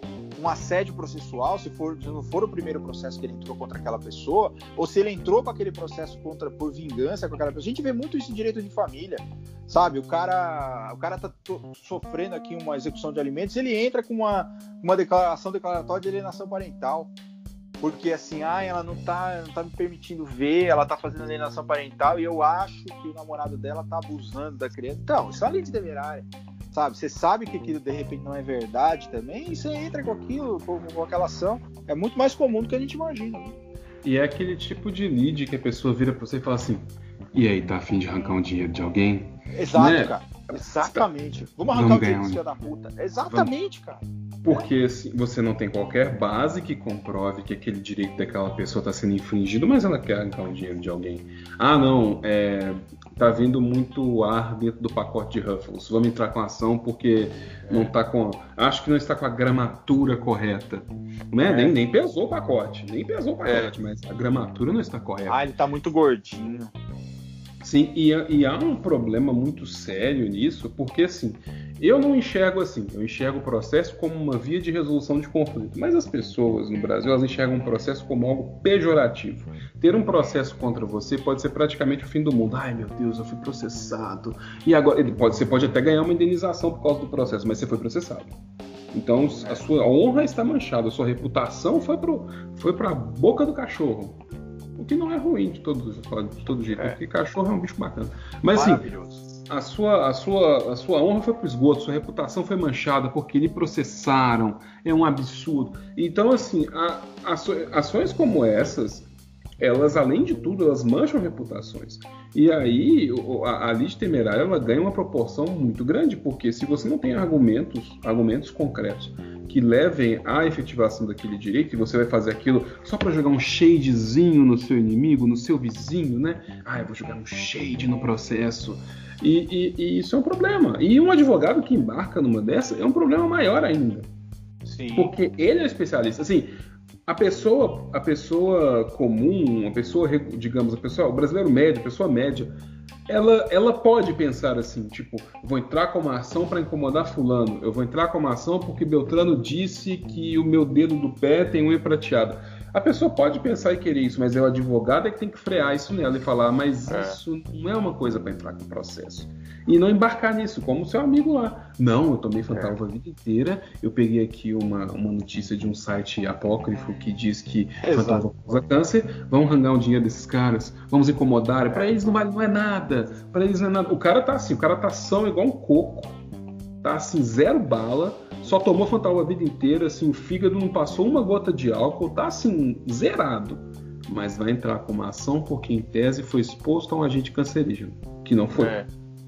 É, esse, esse é ali de temerário. E aí, a gente fala, Daniel, eu queria também só, para estender um pouco essa questão, Claro. Do abuso, é, que uma coisa que a gente sempre, eu sempre combati, eu sempre achei assim que o direito de ação ele era irrestrito. Então a pessoa tinha o direito, até porque a, a Constituição fala que você tem direito de petição. A gente usa muito essa coisa do direito de petição no direito administrativo, né? Que a pessoa Sim. tem o direito de peticionar os órgãos responsáveis e tudo mais. A gente tem princípios constitucionais processuais e tudo mais. Eu sempre fui contra aquela teoria do abuso do direito de ação. Sempre fui contra. Sempre, sempre, sempre, sempre, sempre, sempre. Eu falei, ah, não, imagina, a pessoa tem o direito de buscar o judiciário. Só que a gente vê lides temerárias, a gente passa nessa questão de lides temerárias, aí a gente vê que essas punições, tipo assédio processual, litigância de má-fé, na verdade, nada mais é do que elas estão punindo o abuso do direito de ação. Porque nada mais é do que isso. É a pessoa abusar do direito que ela tem de ir ao judiciário é, para exigir que a Coca-Cola seja responsável por uma suposta exposição dele a um vírus cancerígeno que nem sabe se existe. Né? Então, o, que, o que, que implica isso? Você implica em um perito ter que analisar essa questão, não sei qual, se médico, químico, sei lá, qualquer coisa. Primeiro, você tem que definir se realmente existiria um elemento cancerígeno na fantaúva, que não existia estudo falando sobre isso. Como você disse, o cara pegou um, um, um artigo apócrifo na internet é, e, e queria fundamentar a questão. Aí tudo bem. Nós temos dois momentos aí. Nós temos que definir primeiro se existe um elemento cancerígeno na fantaúva e segundo, se esse cara foi exposto a esse elemento. E terceiro, todo terceiro momento ainda, se essa exposição causou algum prejuízo para ele. Por exemplo, ele teve, a saúde dele teve algum abalo, alguma coisa. Então a gente tem que. Eu acho que essa, que essa punição por, por, por, por litigância de má fé, eu acho que é também, mas isso é óbvio, para o cliente, né? O advogado, ele é responsabilizado, como o artigo 32 aqui do Estatuto diz, que ele é responsabilizado é, em conjunto com o cliente, né? Sim. É, mas a, a, eu acho que essa questão do abuso do direito de ação, eu comecei a pensar isso, eu comecei a repensar essa questão do abuso do direito de ação exatamente por isso, por esse monte de coisa que a gente ainda vai falar hoje sobre ações assim absurdas, sabe? Que, que, que não faz o menor sentido. Você fala assim, meu, como é que o cara sai da cama para entrar com uma ação dessa? E nós não estamos falando é, da ação da DPU especificamente. É, é, é óbvio. Eu, eu acho que a DPU não é uma lei de temerária. Eu acho que. Sei lá, o cara tinha ali. Você, você entende? É uma ação civil pública que teria um, um fundamento. Se ele pegasse um juiz que entendesse como ele, poderia. A Magazine Luiza poderia ser condenada, por exemplo. Não é de todo temerária essa lei. Porque ela tem um uhum. fundamento e, ela poderia resultar numa condenação, de repente, para a Magazine Luiza. A lei de temerária ela é um nada jurídico. Então ela, ela, ela não resultaria num, num resultado prático para o que aquele cara quer, sabe? Então é, é, um, é um negócio tão absurdo que já, eu acho que assim, não, não, não daria para resultar numa outra forma. Eu acho que é, é isso que a gente vê, aquela, aquela linha tênue entre a, do, a litigância de má fé e, e, simplesmente, sei lá, o cara entrou com uma ação e perdeu. É diferente. Eu não acho que essa. Eu acho que essa da DPU ela, ela deve resultar em punição para o defensor, mas no campo administrativo. Né? O que, que o juiz tem que fazer? Né? Nessa ação, ela tem várias situações que tem que ser analisadas ali. Ah, o descumprimento das, do, dos, da, da, missão institucional da Defensoria Pública, que eu acho também que isso se resolve dentro do campo administrativo, é, ele que seja punido lá. Uh, mas é uma ação que eventualmente pode, poderia resultar numa condenação. Se você pega um procurador aí que fala, não, realmente, eu acho que essa questão tem que ser melhor analisada, eu quero a citação do Magazine Luiza. Aí o juiz de repente fala assim, não, realmente, vamos citar, vamos para frente, vamos. E o juiz chega e fala assim, não, realmente, eu acho que vocês descumpriram aqui a, essa questão, vocês acabaram é, usando um ato de, de, discriminação racial aqui por isso. Eu não acho que se. Eu não enquadraria a ação da DPU numa lide totalmente temerária. Eu acho que ela poderia resultar numa condenação. Eu acho que ela poderia resultar. Ela não é de tudo uma aventura jurídica, sabe? Assim como a gente vê dessas temerárias. Não sei, minha opinião.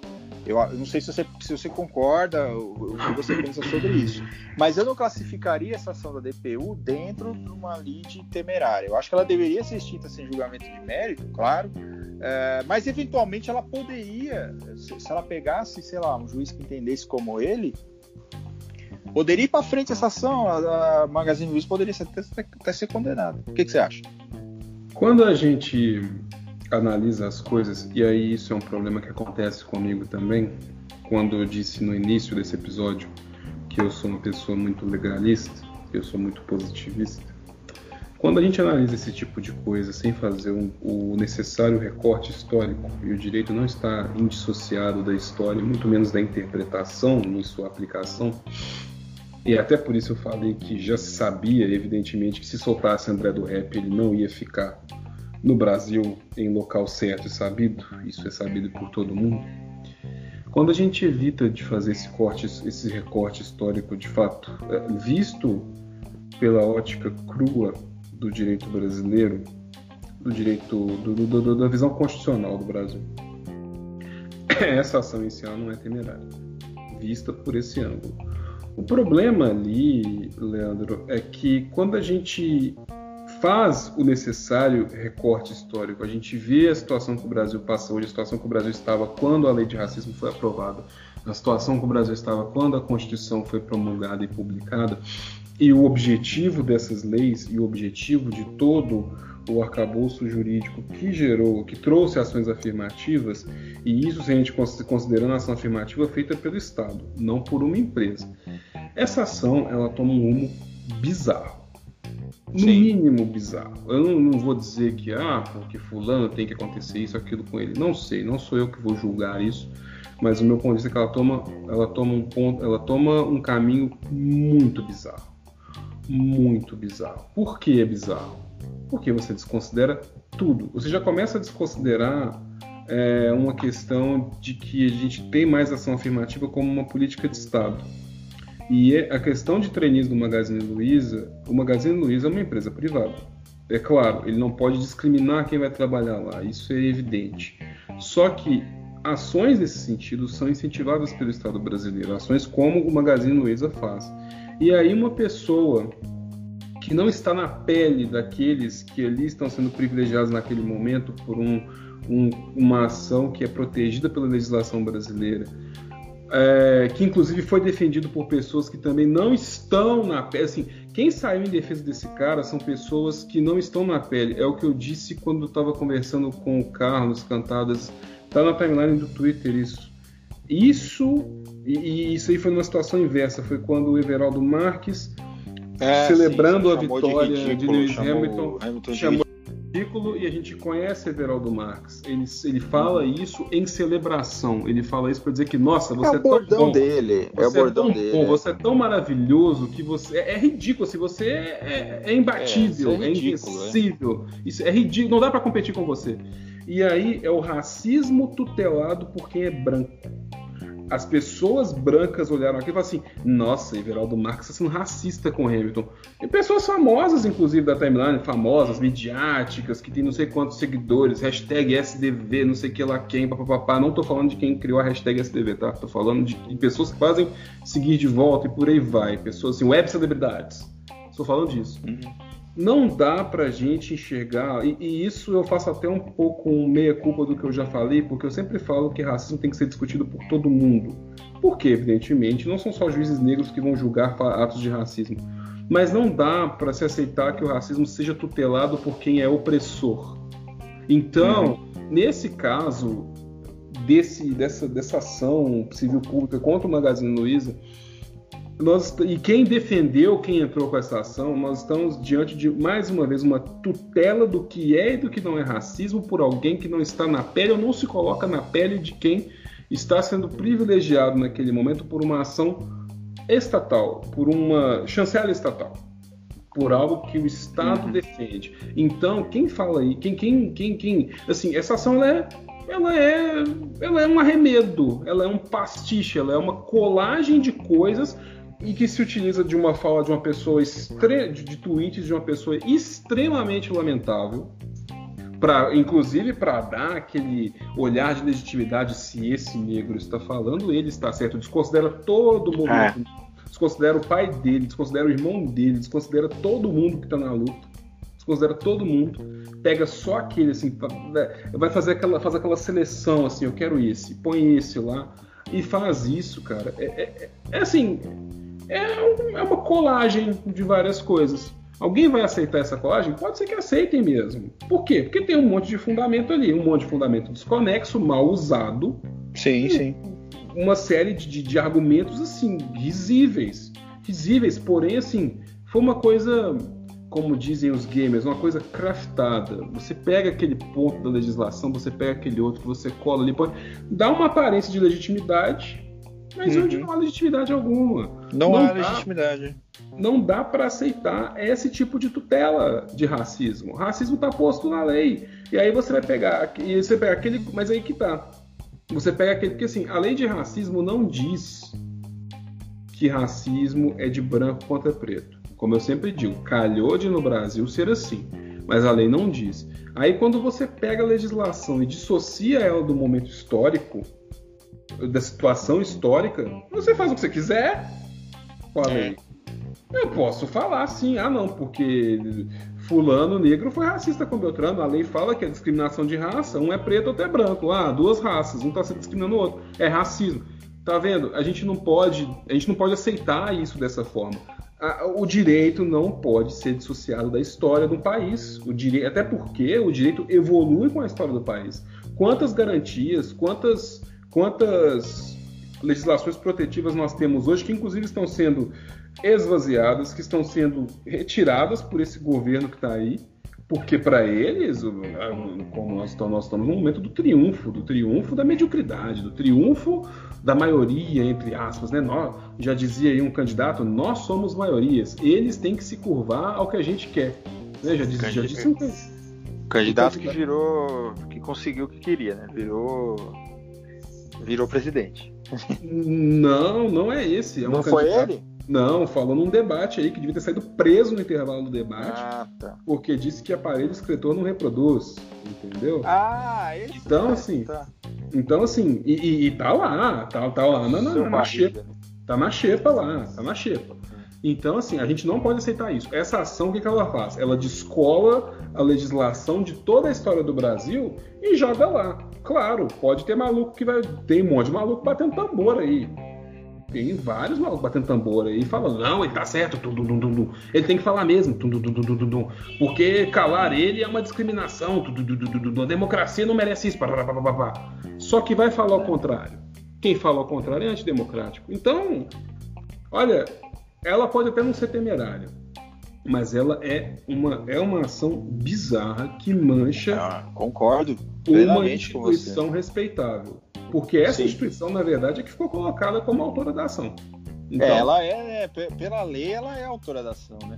É, e aí tem toda aquela discussão, e aí o, o pessoal, o que, o que eu achei mais louco é, é e com, com, alguns eu até concordo, é você discutir o limite da, da autonomia funcional, né, do cara. Então, assim, é ele que tá falando mas ele está representando a instituição. E aí, é, essa, essa ação virou uma bagunça tão grande, porque assim, olha para vocês verem o problema jurídico que esse cara causou. Ele entrou com uma ação pela Defensoria Pública da União, porque ele representa a Defensoria Pública da União, por mais que ele seja um defensor público atuando ali, ele está, quem está atuando ali não é ele, é a Defensoria Pública da União. A gente pode achar isso como uma, aquela extensão da teoria do órgão que a gente aprende em, não é muito a teoria do órgão, né?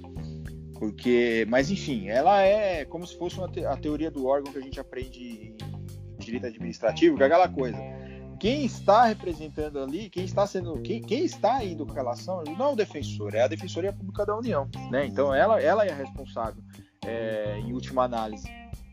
E, e, o que, por que, que, o que, que causou um problema muito grande? Porque a própria Defensoria Pública, através dos núcleos de proteção racial, de, de, de combate ao racismo, entraram nessa ação para pedir a, e representando inclusive entidades que combatem o racismo dentro dessa ação, é, é, é, virou um choque ali, virou tipo aquela briga, aquele meme do Homem-Aranha, sabe?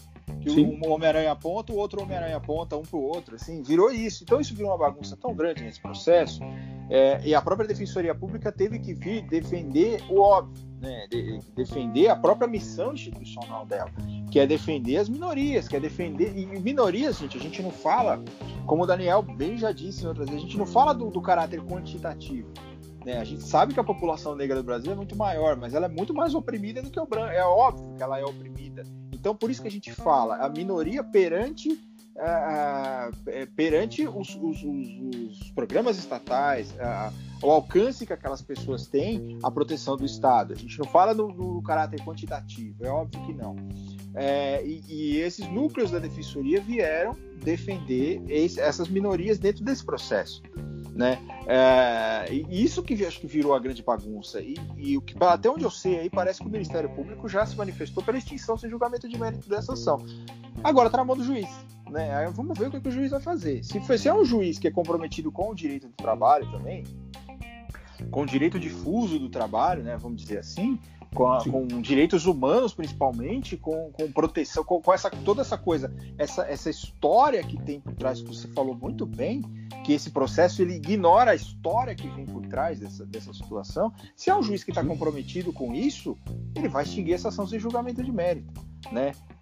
Agora, é, é a tese do cara, né? O cara foi ali, comprou meia dúzia de bobagem que é lançada na internet aí, levou a juízo, trouxe um fundamento ou outro que são lá, os, os fundamentos dessa ação, gente, como eu disse na outra, outra é um amontoado de churume sabe? São os fundamentos mais lamentáveis, eu acho que eu já vi em uma ação, uma tese, e, e, a gente fica muito triste porque foi a Defensoria Pública da União, né? Foi uma Defensoria Pública, foi um órgão de, de, de, de atuação pelo hipossuficiente, pelas minorias, pelos oprimidos, que fez isso. E a gente, a gente repisa muito nisso, o Daniel fala muito, eu falo muito, que assim, não foi o defensor fulano de tal que entrou com essa ação, foi a Defensoria Pública da União.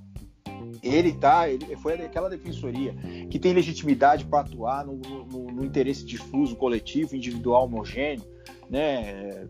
Que a gente ouve muito falar isso em direito. A Defensoria Pública da União tem a Defensoria Pública tem a legitimidade pela lei da ação civil pública a entrar com a ação civil pública.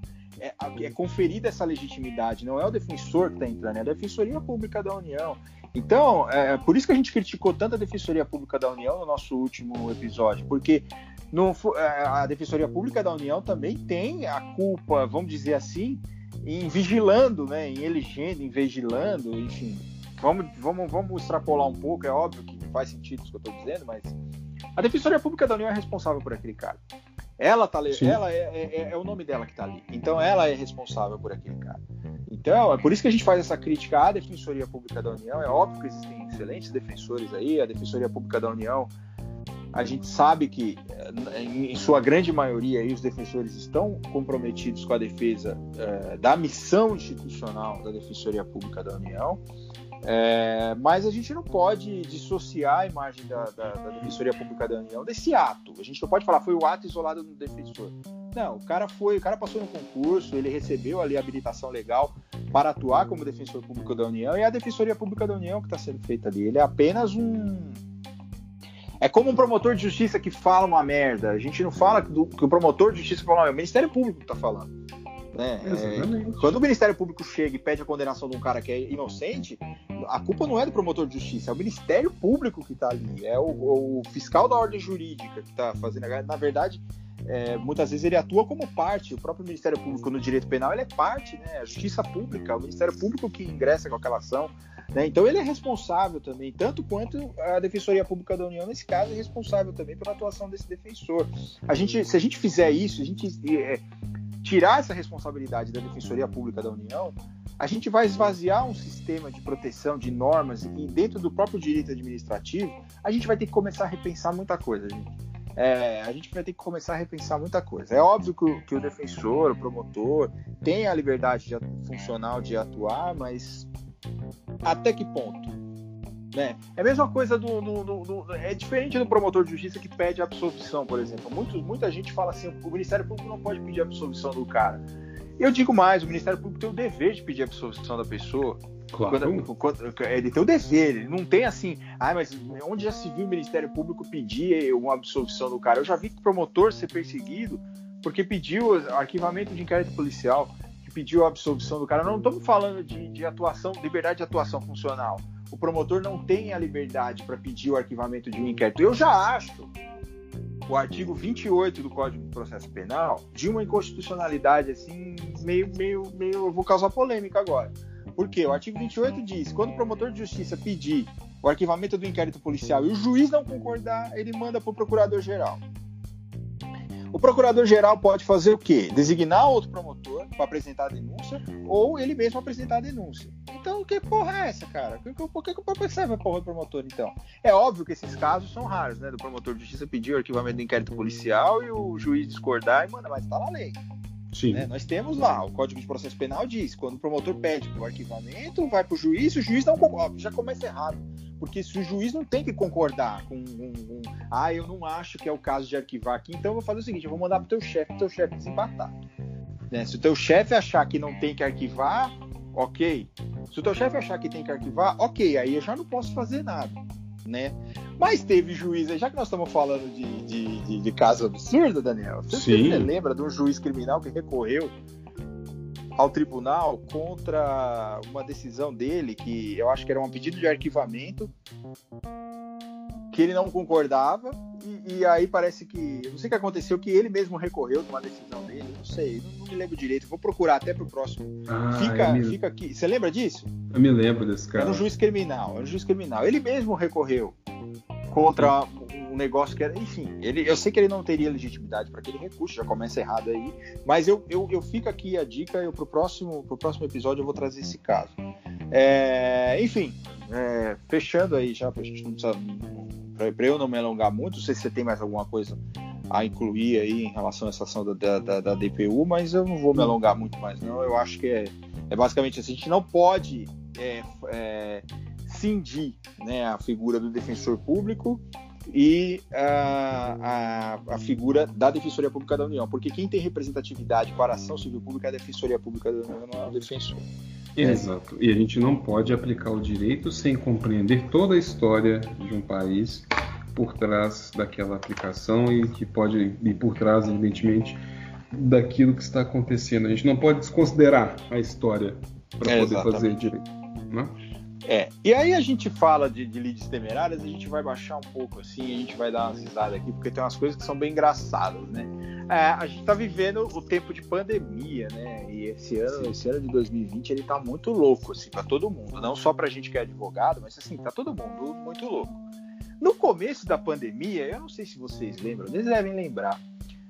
Acho que na primeira semana de pandemia, eu até fiz um vídeo no YouTube, eu ainda gravava os vídeos pra minha conta do YouTube, lá pro meu canal do YouTube, falando dessa ação.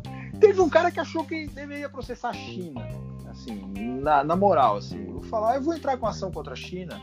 Na moralzinha. Na moralzinha, não tem nada para fazer. Hoje o que, que eu vou fazer? Eu vou entrar com ação contra a China. Vou pedir que a China seja condenada a pagar milhões de bilhões, bilhões, bilhões com B de bunda de reais e de dólares, né? Não me, não, não, não me lembro bem, porque foram eles que espalharam o coronavírus. Sim. E eu acho eu... que o brasileiro tem legitimidade para. Era uma ação popular. Eu vou entrar com essa açãozinha aí, na moralzinha, é, porque eu acho que a pessoa tem direito. Isso é um exemplo de lide temerária.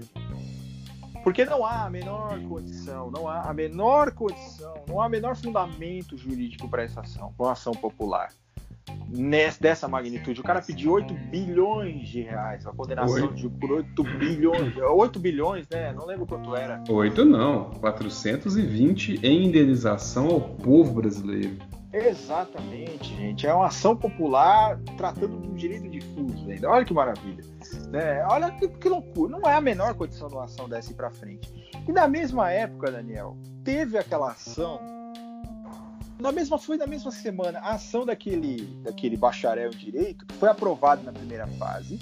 Aquilo foi inacreditável. Foi inacreditável, cara. Foi inacreditável porque assim, a gente a gente eu tava falando no caso da DPU sobre ser lead temerário ou não, porque poderia ter um louco que comprasse essa ideia. É exatamente esse caso. Houve Bacharel em compra, direito, é, houve a compra da ideia, exatamente. Eu acho que nem o cara nem pagou tão caro assim para comprar esse, pra, pra- pra essa ideia ser comprada. Ele entrou com uma ação, é, ele tinha sido aprovado na primeira fase da OAB, e aí ele entrou com uma ação, como a, como a segunda fase foi suspensa por conta da pandemia, ele entrou com uma ação pedindo que, o que a Justiça Federal autorizasse a advogar, sendo aprovado só na primeira fase. Aí vocês falam pra mim, porra, mas que loucura, quem é louco? Diz, pois é, gente, ele conseguiu a tutela de urgência. Por um dia ele foi advogado. Por um dia. Sim. Por quê? Porque o juiz maluco, não, não, não lembro de onde que era, não sei se era Pernambuco, Brasília, não lembro onde era. É, ele entrou com a ação e o juiz deu a tutela de urgência. Falou: não, realmente, ele tá aqui, tá habilitado, ele conseguiu a habilitação. Olha que absurdo. Ele foi Hoje é habilitado dia na de- primeira. Hoje é dia de maldade. Hoje é dia de dar essa- maldade. eu vou dar essa tutela. Não, esse juiz, eu acho, sabe o que que ele fez, assim, cara? Ele devia estar muito louco. E aí ele pediu pra todo mundo sair da sala. Eu vou falar um negócio extremamente desagradável aqui agora. Eu acho que ele falou assim, ele pegou essa ação, ele pediu pra todo mundo sair da sala, ele tirou a roupa. Ele falou assim, eu vou decidir agora, entumecido, sabe? Assim, ele começou a se masturbar. Falou, eu vou pôr fogo nesse mundo é agora.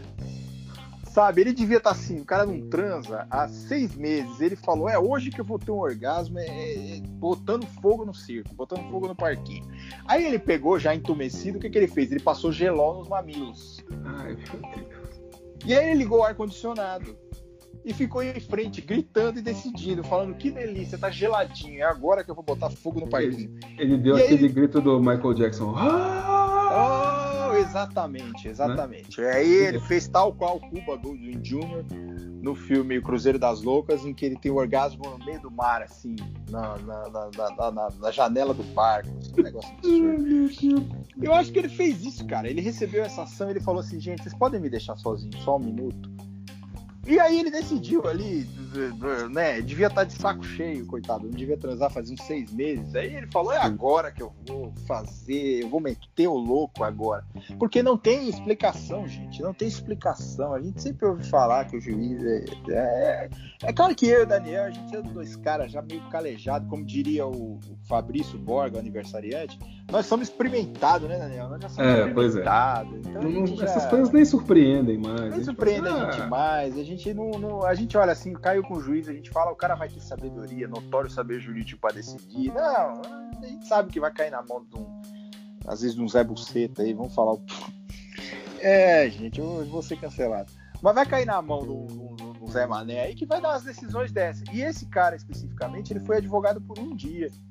Mas aí o TRF, obviamente, deu efeito suspensivo ao agravo de instrumento da OAB e o cara não conseguiu nem entrar com o primeiro processo. Não, eu, eu- eu- imagino chegando no gabinete do desembargador, o desembargador pega o processo, ele tá lá sentado esperando, aí vem o assessor. Silêncio, chegou um processo, chegou um agravo aqui, e tem um cara que fez a primeira etapa da OAB, não vai poder fazer a segunda por causa da pandemia, e, e o juiz deu uma antecipação de tutela de urgência, falando que ele pode sim advogar e pegar a carteira da OAB. O deve ter pensado, tipo, uai. Porque assim, ele deve tipo, uai, uai. Uai, Que coisa difícil, né? é. Você pensar assim, o, o que, que tá acontecendo nesse mundo? A pandemia tá, tá, tá cozinhando Aí, o Eu posso pessoas. te dizer que como, como que o promotor fez, como que o desembargador fez. O desembargador deve ter falado assim: eu vou meter, agora eu vou fazer o crime aqui. Saia que que ele fez? gabinete. Saia do meu gabinete, por Dá favor. licença. dá licença, ele fechou a porta do gabinete dele, tal qual o juiz, ele se despiu de todas sua, sua- sua- suas vestes talares, pegou um tubo de, de doutorzinho de, de, de gelol, né, aquele gelol, aquela Vic Vaporub, vamos ver, não, Vic Vaporub ele pegou, porque estava gripado, Ele foi expectorar. e né? foi expectorar e, e rodeou, só rodeou, só salteou os mamilos assim de, de, de Vic Vaporub. Ligou o ar-condicionado e disse: Agora eu vou fuder um juiz. Sim. Vou acabar com essa raça, agora eu vou acabar com esse. eu vou o mundo que ele destruiu, eu vou reconstruir. E ele teve prazer naquele momento, e ele viu que foi bom. Né, como diz a Bíblia, ele viu que foi bom, que era aquele momento, e ele reconstruiu, ele deu, ele, ele restabeleceu a verdade, né? Como as pessoas gostam de dizer aí, Ah, os acusados é. gostam, restabeleceu a verdade, ele restabeleceu a ordem ali. E nós tivemos dois juízes aí que tiveram um orgasmo. Tanto o juiz é, botando fogo no mundo, quanto o outro apagando, o desembargador apagando, né, gente? É, é, óbvio que eu serei processado, né? Pelos dois, provavelmente. Mas enfim, eu, enfim, eu me sinto bem por ter falado isso. Semana que vem eu vou apresentar esse podcast sozinho. Sozinho, porque Paulo Cintura vai mandar me prender. O Paulo Cintura da, da, da Justiça Federal. Não, Já, vamos prosseguir, é. Daniel. Senão eu, eu, vou, eu, vou ter que, eu vou ter que te soltar, não tem outro jeito. E pegando essa, assim, vindo, né, para os dias de hoje, estamos já a 14 de outubro de 2020, gravando esse podcast. Nós tivemos essa semana também um momento assim que eu achei apoteótico, assim, um habeas corpus magnífico, com argumentos assim muito bem colocados, muito bem construídos. Eu vou, eu vou inclusive ler aqui o argumento, claro, não, não vou citar o advogado, não vou, porque assim eu não posso, não vou expor o colega de forma alguma, mas assim. Mas ele estava em causa própria, hein? A análise, é, de fato, e a análise de Carmen Lúcia, assim, ela, o parágrafo da decisão, a decisão é pública, gente, então não adianta, a gente pode pegar e ler. É. Só diz o seguinte: alega haver um, abre, abre aspas, programa aspas. de robotização da humanidade ao domínio da China de Xi Jinping e Jair Messias Bolsonaro deflagraram em que, que Xi Jinping e Jair Messias Bolsonaro deflagraram em 188 nações, visando a transformação do mundo na pátria grande iniciada com Brasil e China é o ursal mundial, né? As pessoas são submetidas a cárcere vigiado por máscara na cara, substituindo a tornozeleira eletrônica em regime de sequestro econômico do país, transformado num campo de concentração que tem 66,4 milhões de pessoas recebendo a ração do cárcere de 600 reais por mês enquanto aguardam extermínio e robotização pelo suplício do testou positivo para o coronavírus que completará o processo com a nanovacina. Enquanto isso, as pessoas são submetidas ao pânico da doença incurável que está levando 29 pessoas por dia ao suicídio, além de milhares que estão morrendo por autoinfestação bacteriológica ocasionada pela máscara, estresses, depressão, desesperança e desespero. E eu não, não entendi porra nenhuma. É, dá até dó, não dá, cara? Você lê assim, você fala, deve ser. Deve ser igual aquele cara. Tem um advogado aqui no, no estado de São Paulo. Vocês já devem ter visto a petição dele, aquele que ele fala que ele é advogado e físico. Mas me dá um momento, porque Eu aí, adoro, claro, desculpa. após vir essas, essas aspas, Carmen Lúcia diz: Aspas. Ao final, vírgula, parece a confusa petição permite apenas suposição quanto aos objetivos pleitear a ordem para que não seja obrigado a usar máscara. Ou seja, todo este introito, né, esse introito comunista tupiniquim e dominação e ração e cárcere e afins é para não usar máscara. É, e, e essa e, é, e ele pede que a decisão seja aplicada a todos os cidadãos brasileiros. Claro. Todos. Porque é um HC coletivo, que ele entrou em nome dele, ele é o paciente, já, ó, já em propriedade técnica já começa aí, ele é o paciente. Uhum. E ele pede que seja aplicado a todos os cidadãos brasileiros que estão em regime de cárcere. Ou seja, não é nem um salvo-conduto, assim, não é nem um HC preventivo, é um HC liberatório mesmo, né? Porque tá todo mundo preso. E agora, essa, essa questão da ração do cárcere é um negócio assim, eu não sei nem o que dizer, né? Sinceramente, eu tenho dó, é, cara. Eu fiquei com sim. dó, eu achei, eu achei assim, que, que o cara tem um probleminha, sabe? Assim, uma coisinha. Eu não sei, assim, eu, é. eu fiquei tipo, poxa, mas é, não é, como assim? O que está acontecendo? E assim, eu senti falta de uma coisa, porque naquela que a gente citou logo antes, contra a China comunista também, do, do da indenização, a República Popular da China, não sei se eu estou falando certo, mas enfim, ela estava no polo passivo, e nesse, nesse HC não está. Pois é, vai pedir informações para quem? Xi Jinping não vai poder se manifestar nos autos. É, imagina a Carmen Lúcia por, por, por, meio diplomático, né, mandando o Ministério das Relações Exteriores por carta rogatória pedir informações a Xi Jinping. Assim, por que, que vocês fizeram isso, basicamente, né? Eu é, acho que ia ser um espetáculo. Ia ser um espetáculo. Não, e o cara ele entrou com uma ação assim contra todos os estados brasileiros, todos os estados da federação, mais o governo federal, né, que são supostamente as autoridades 14. citando um ato que supostamente foi cometido por uma terceira pessoa, que seria a China.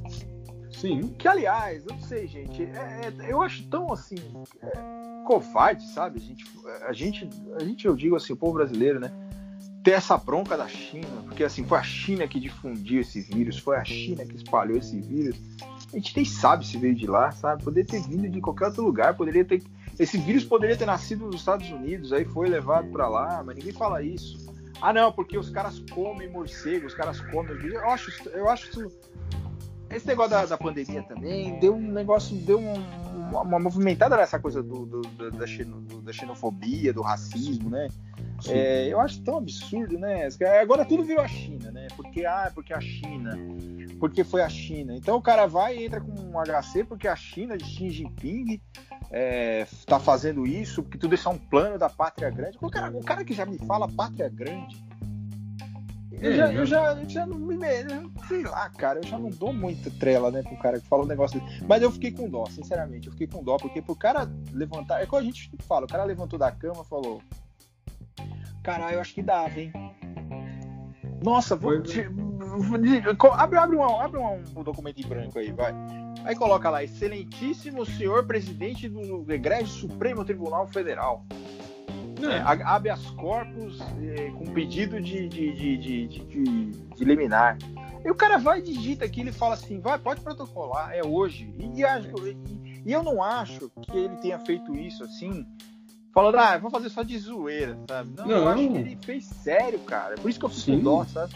Porque eu, eu acho... acho que ele fez sério, eu acho que ele achou assim, falou, gente, e ficava lá dando F5 falando: será que já saiu? Será que eu já posso sair sem máscara? Será que o povo brasileiro já pode sair sem máscara? Será que agora que eu vou fuder com a China? Será que agora. Não, ele achava que podia conseguir, sabe? Eu fico com. Eu acho que a, a ministra teve a mesma sensação, sabe? Falou assim: ah, gente, que dó, sabe? Né?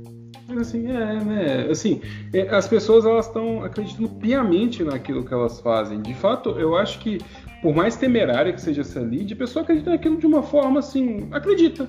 Ah, eu vou é. entrar com uma ação contra a China comunista porque é, é igual meu tio. Eu tenho um tio, meus familiares eles, eles têm várias peculiaridades. Eu tenho um tio que acredita em seres intraterrenos, que a Terra é oca e há seres vivendo no centro da Terra. E assim, quando ele me conta esse tipo de coisa, eu olho para ele e falo tipo, nós é, é, tipo os alienígenas do passado, né? Que a gente falou no último, no último episódio também. Né? Exato. É, Exato. aquela coisa. Ah, gente, é, esse prego foi achado aqui, mas jamais que o, o, o, o Egito. O Egito não tinha tecnologia para criar um prego. Exato. Alienígenas. Foram os, os, sumérios, né? Que os caras adoram falar sumérios, né? Ah, que os sumérios Nossa. eram os Anunnaki. Né? Eles falam Anunnaki, cara, Anunnaki. Eu, eu, quero deixar bem claro aqui, antes que o pessoal venha mexer o saco. Eu já disse que eu acredito que se vida fora da Terra, mas eu não acho que nós somos cachorrinhos dos caras. Que os caras vêm aqui que a gente é tipo um canilzinho cheio de filhotes, sabe? Que você vai lá e brinca com os filhotes, fala, ai que fofinho, ai que bonitinho, ai que latindo. Porque para esse povo, nós somos nada do que isso, nada mais do que isso. Nós somos um pet shop, sabe? Que a pessoa passa, o alienígena passa assim, vê os filhotes lá, fala, ah, que bonitinho, não sabe nem, nem cagar direito, nem abrir o olho ainda, que bonitinho. Cara, não é, sabe? É, é o que a gente tava falando, né? Os caras ficam enchem o cu de, de, de, de, cachaça e fala merda, né? Também. É, de cloropina, né? E cloropina, é isso que dá cloropina, é, cara. Vocês ficam usando é, cloropina, dá nisso, cara. Vocês ficam criando esse tipo de pessoa. E detalhe, vocês ficam. Essa merda vai, vai passar pra geração depois. Vocês ficam enchendo o cu de cloropina, vai nascer criança achando que a terra é plana daqui. Fica vendo, no, fica vendo no NAC onde não tem né? Exatamente. E sim, e sim é, é uma Deus. desculpa, é uma desculpa perfeita para tudo, cara. Ah, mas eu não consigo explicar isso. Aliens, eu não explico aquilo. Religião. Aliens. Ah, não sei o que. É isso. É tipo, Comunismo. sempre é um é, é, justamente. Eu não consigo explicar porque as lâmpadas das geladeiras da União Soviética funcionam até hoje. Comunismo. Comunismo, Comunismo. Chernobyl. É, lâmpada, é, lâmpadas ué, tá funcionando por quê? Os caras têm lá energia para sempre. Por quê? Explodiram a porra lá do, do, do, do da, da, usina, pô. Isso. Pra sempre. Tem uma é, singularidade tá... lá que ah, dá energia cara. né, pro resto do, do, planeta inteiro, né? É foda, cara. É e, e, é isso, eu acho que isso é diferente do, do, do que a gente vai abordar agora das pérolas jurídicas, né? Porque as pérolas jurídicas são engraçadas e elas vêm assim de uma, de uma, muitas pérolas jurídicas, elas vêm da, da própria cultura do direito, né? Da própria, não é assim, é, é, óbvio que as pérolas, muitas dessas pérolas que a gente vai falar aqui, elas estão dentro dessas petições, né? Então, umas inclusive, é... umas, inclusive, até me criaram certos problemas. E, ah, é? eu, eu já fui questionado se fui eu, se era eu que tinha feito aquilo, foi, isso aconteceu. Aliás, tem uma pérola jurídica muito que virou, entrou, cara, para os anais, isso vai ser do Gabriel, cara. O Gabriel, gente, Gabriel, nosso grande amigo cabeludo, roqueiro, metaleiro, irmão do Vídeo e do Filinto, advogado em Goiás. Gabriel o Celestino. Gabriel Celestino, cara, fez uma das coisas mais sensacionais do mundo. Ele eu, eu não, não, me lembro do caso especificamente, mas parece que não foi expedida uma, uma, um mandado de levantamento no processo que ele era curador especial, uma coisa assim, que ele tinha Sim, que, que, receber uns honorários tal. Ele pegou aquele meme do pica-pau, fui tapeado e colocou na petição, cara. É porque ele era dativo e o juiz dativo, não queria pagar para ele. Exatamente, ou seja, ele atuou no processo inteiro e não recebeu. Aí, quando ele foi questionar o juiz, ele colocou o meme dizendo: fui tapeado. Esse, o, o, Gabriel, ele entrou pro, pro, pro, pro. E Gabriel, eu te agradeço muito, cara. Você virou um ícone jurídico, assim. É, não sei se você foi apresentado ou tudo mais, não sei, mas enfim, não.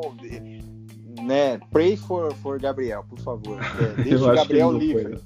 É. Acho que ele não foi apresentado, não. Mas isso me lembrou, eu vou, eu vou até inverter uma, uma das ordens que a gente ia falar aqui, Daniel, porque isso me lembrou da petição do bolo. Vocês já Sim. devem ter visto a questão da petição do bolo, a petição do bolo de um ano, a petição do bolo de 10 anos e a petição do caixão.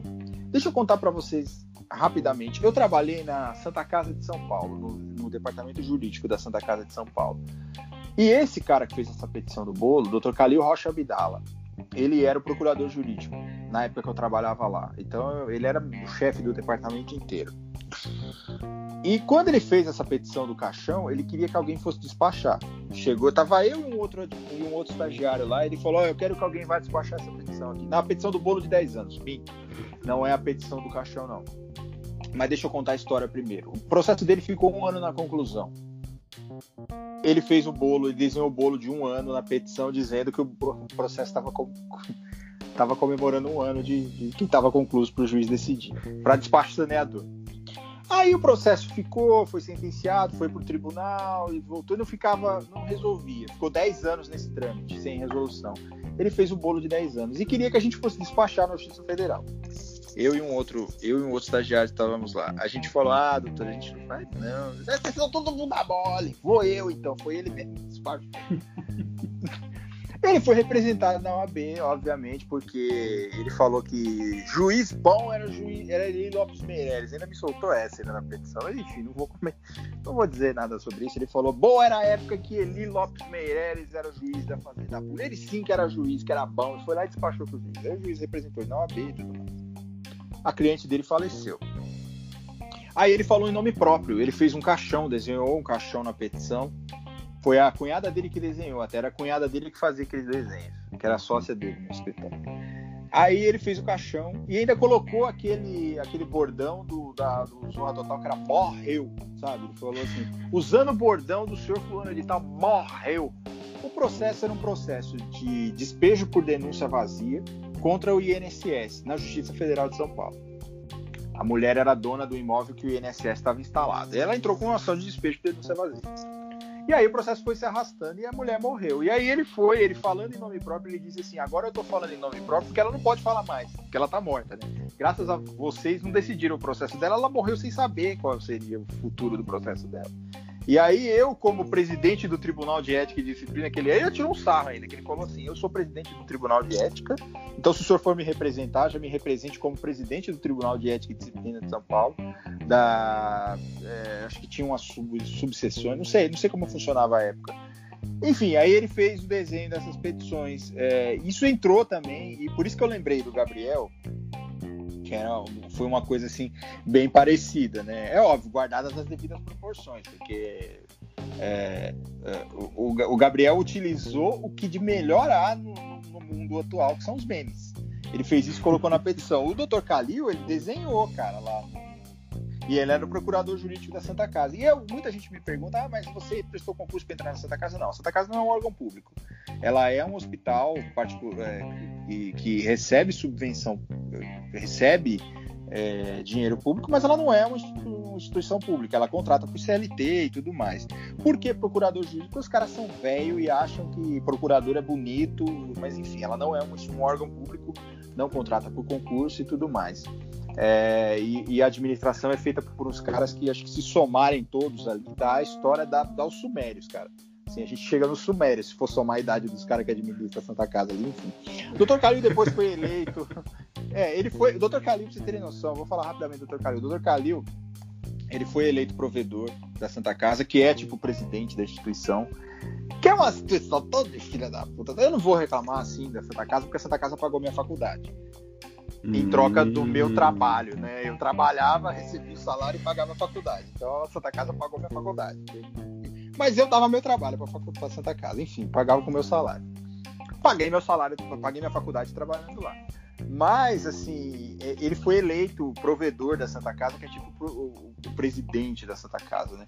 E depois teve um problema aí judicial, ele foi tirado da provedoria, enfim, não quero entrar nesse dedo. Mas o mais acho que a parte que ele ficou mais famoso assim, é que ele concorreu com o Aidar para a presidência do São Paulo. Era ele e o Aidar, na época que o Aidar vendeu. Ah, Lembra? Era ele, sim. cara, era ele. Lembra de um outro candidato? Tinha o Aidar e mais um?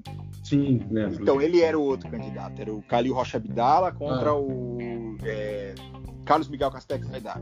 Que, era, que o Aidar foi o cara que entrou, o São Paulo tava com um time minimamente bom, ele vendeu todo mundo aqui, filho da puta. É. Vendeu todo mundo e ainda teve fuzuê lá dentro, aí o Leco entrou e nós estamos onde estamos hoje por causa disso. Enfim, eu queria só fazer essas, essas. Como eu falei desse caso do Gabriel, eu já fui direto pro, pro caso do, do Dr. Calil, né? Que falou essa coisa aqui, dessa petição com, com, com, caixão, com bolo de aniversário e tudo mais. Sim, sim. Mas a gente tem umas outras pérolas do direito, né, Daniel? Eu vou trazer uma boa aqui, eu vou trazer uma boa aqui e eu queria dizer uma novidade. Agora, o Marretadas tem um perfil próprio no Twitter e todas Sim. essas pérolas serão, serão postadas lá no, na primeira Marretred. É isso Exato. aí. Estará lá junto com o episódio. E Qual assim, é a nossa arroba, Daniel? Fala a nossa arroba, arroba, arroba é marretadaspod. Marretadaspod. É, sigam lá. Inclusive tem uma história ótima sobre Marretadas Pod. Eu fui criar o perfil hoje, sim, fui eu que eu criei, gente. Ele não pulou assim, não. E aí, né, eu tive que colocar uma data de nascimento pro perfil, coloquei minha data de nascimento. E aí, o engraçado assim, o que, que, o que, que o rapaz aqui pensou? O que, que o rapaz aqui pensou? Você não sabe dessa história, Leandro, que hoje quase que a gente não teve perfil hoje. O que, que, que, que eu pensei? Eu pensei, bom, eu vou colocar a data de nascimento, então a data de nascimento do podcast é 3 de setembro de 2020, né? Quando eu coloquei e dei o salvar, o que, que o Twitter fez? bloqueou a conta e disse: Porque você não tem mais de 13, você não tem 13 anos, você não pode twittar. Você não sabe agora. nem digitar, caralho. Você tem um agora, mês, mano. Como é que agora, agora, meu bro, sabe o que, que tu vai fazer? Tu vai ter que provar pra mim que você tem mais de 13 anos. O que, que eu tive que fazer? Eu bati foto da minha carteira de motorista, preenchi ah, um formulário, velho. mandei para lá, eles viram, ajustaram a isso, levou tipo cerca de uma hora mais ou menos eles viram minha carteira de identidade, ajustaram a data pro meu aniversário e destrancaram a Olha que maravilha. Olha só, é, é isso que não pode, não pode fazer as coisas do jeito que a gente quer, sabe?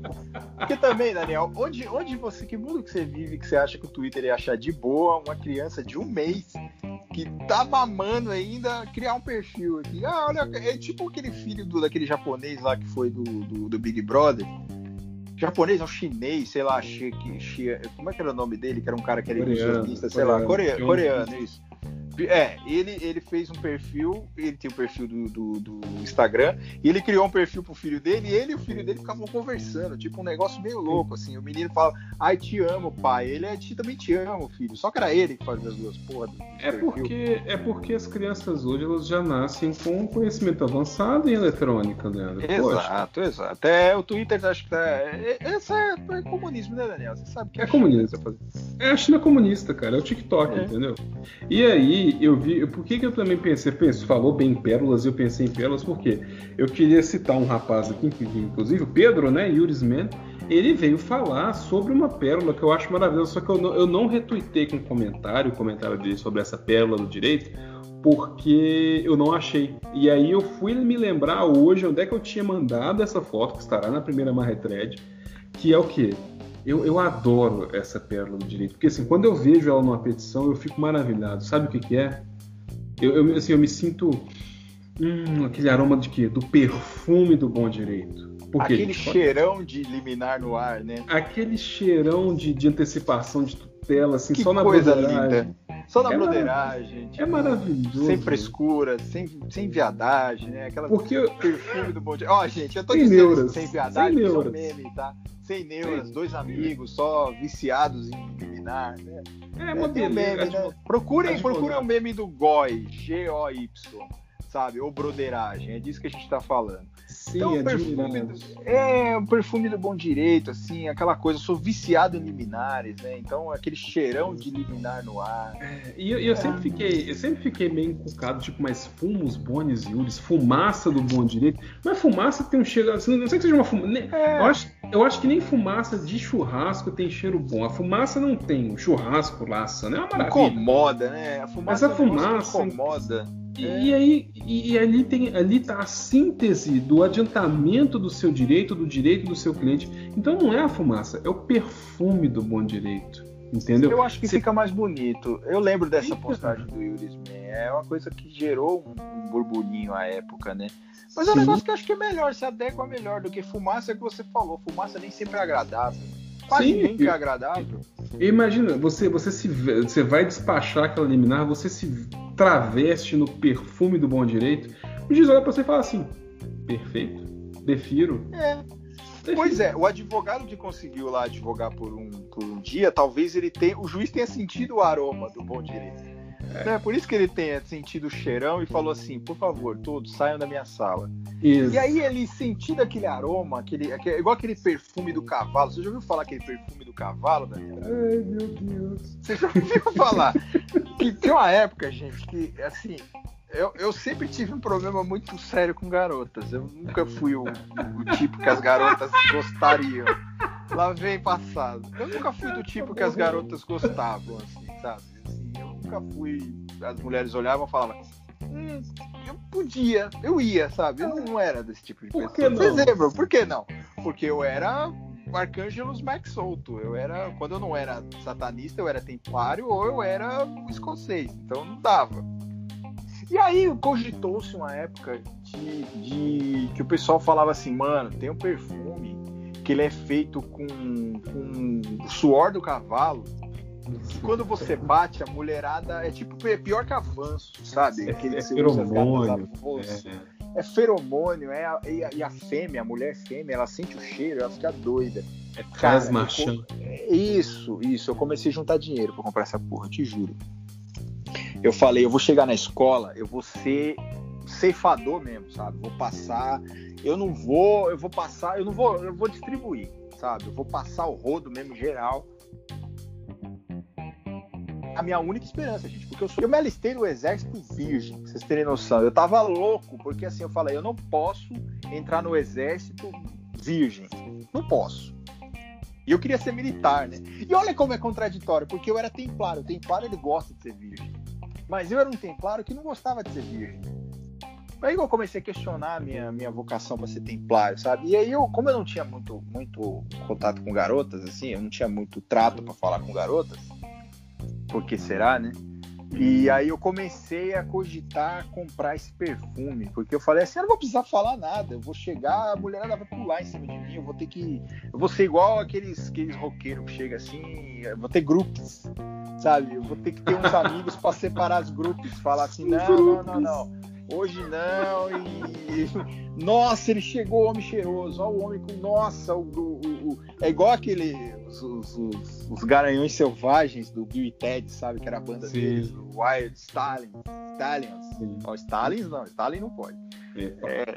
Cuidado aí. Então, cuidado, cara, é só Cuidado que a Vera fechando- Magalhães vai, vai falar. É, vai. Você disse Stalin, é, vai entrar aqui no podcast alerta, né? Então Hum. é isso que eu tenho de perfume, essa, essa lembrança de perfume que eu tenho é isso, porque falaram. É fake news, né, gente? Óbvio que é fake news, né? Cadê que a mulher vai sentir o cheiro no homem e fala, cara, eu quero dar pra esse cara agora, agora, tem que ser agora, tem que ser agora, ficar louca. Não existe essa porra. Mas eu era moleque, eu, eu ali- apesar de templário, eu, eu não, não me dava muito bem com esse voto de castidade, forçado, né? É, a- aliás, o incel é exatamente isso, né? Ele é um celibatário involuntário, né? Deixa, deixa eu só fazer uma informação aqui. A quem Hum. interessar posse, eu acabei de encontrar aqui kit com quatro perfumes atrativo com feromônio. Eu vou colocar na marretrede. Você Aí existe, comprar? cara. Existe Não perca. porra. Tá Sim. vendo? Olha, por que, que não vendiam isso a, a preço? Por que, que não tinha internet na época que eu era adolescente? Eu ia comprar isso aí, cara. Olha eu ia sair na rua. Olha tipo, sabe, o. Jim- sabe, é, sabe o Jim Carrey quando ele tá andando assim no, naquele Sim. filme, o, Todo Todo Poderoso? poderoso, sim. Caralho, eu ia ser isso, cara. Eu ia ser um, um anzol de, de mulher. Nossa, Não. eu ia pegar mulher pra caralho, cara. E olha, olha a informação que vem junto, hein? Embalagem segura, sem nome de loja, seu produto protegido e sem identificação. Hum. Olha, que Siga, maravilha, Leandro. hein? Olha, amiguinho templário, você que é templário até hoje, você que tá esperando. Olha, eu vou fazer um. Você que tá esperando a carta de Hogwarts até hoje, olha aí. Você poderia comprar um perfume atrativo ao invés de ficar esperando a carta de Hogwarts. Já imaginou se você vai todo dia lá no correio ver se a sua carta chegou? Porque não basta você ser ridículo e esperar ela chegar em casa. Você é ansioso, você vai até o correio e fala: Moça, chegou minha carta de Hogwarts? Chegou minha coruja? Chegou minha coruja. Já imagina você chegar com esse feromônio, com essa coisa bonita. A mulher do vai se pular, ela vai pedir demissão dos correios, vai pular e falar assim: "Me leva com você". Olha que maravilha. E você nunca mais vai precisar de uma de uma você vai descobrir que a vida é muito maior. É óbvio, gente, eu não tô dizendo que você precisa de sexo. Às vezes precisa. Né? Mas quem sabe se você tem dificuldade assim em encontrar o seu amor, ou sei lá. Funciona com homem, Daniel, ou não? O perfume É é masculino. Não, não. Ah, ele. Olha só, deixa eu ler aqui. É, um perfume Fairman Soft Love 20ml. Vai muito além de seu discreto e persuasivo aroma. Uma fragrância sensual, quente e provocante. Foi cientificamente desenvolvido para ser um perfume de atração sexual. Desperta o subconsciente do sexo oposto. Ó, esse aqui é só sexo Ah, então não oposto. funciona, gente. Então, eu, É eu chamaria oposto, Celso galera. Russomano. Celso Russomano, por favor. Eu Sim. quero um perfume que atrai o mesmo sexo. E aí, como é que eu faço? Celso Russomano. Não, Precisamos olha da aqui, ó. patrulha do consumidor aqui. Como E é olha que- aqui, como ó. é que- Modo de usar. Agite antes de usar e aplique nos pulsos, pescoço e atrás da orelha. Mas é aí que vem o ponto. Aplique também ao redor do umbigo, no sentido horário, para ativar o chakra da sensualidade de Ah, vá localizar. pra puta que pariu. Se fuder, mano. Ah, não, cara. Compre o perfume com feromônio. É, ativa o chakra, galera. Ativa o chakra, mas só do sexo oposto, hein? Aí eu vou acionar a Defensoria Pública da União, porque isso é discriminação. Como é que não tem um feromônio para atingir. Ó, cadê, o- cadê o doutor Fulano lá? Vamos chamá-lo de doutor Pimpolho, né? Doutor, advogado Paloma. Cadê o advogado Paloma da Defensoria para entrar com essa ação para nós? Né? Porque como? Isso é, isso é discriminação. Mas enfim, gente, quando a gente tava falando de fumaça do bom direito, eu lembrei logo disso, que é, fica essa é a história é, ridícula do meu passado. Eu achei que eu poderia, né? Mas hoje eu sei que está mais acessível. Eu devia ter internet na época que eu poderia comprar. Já imagina chegar em casa, meu pacote chegou Sim. e pegar aquele pacote maravilhoso, já me besuntar todo em volta do umbigo Cacá.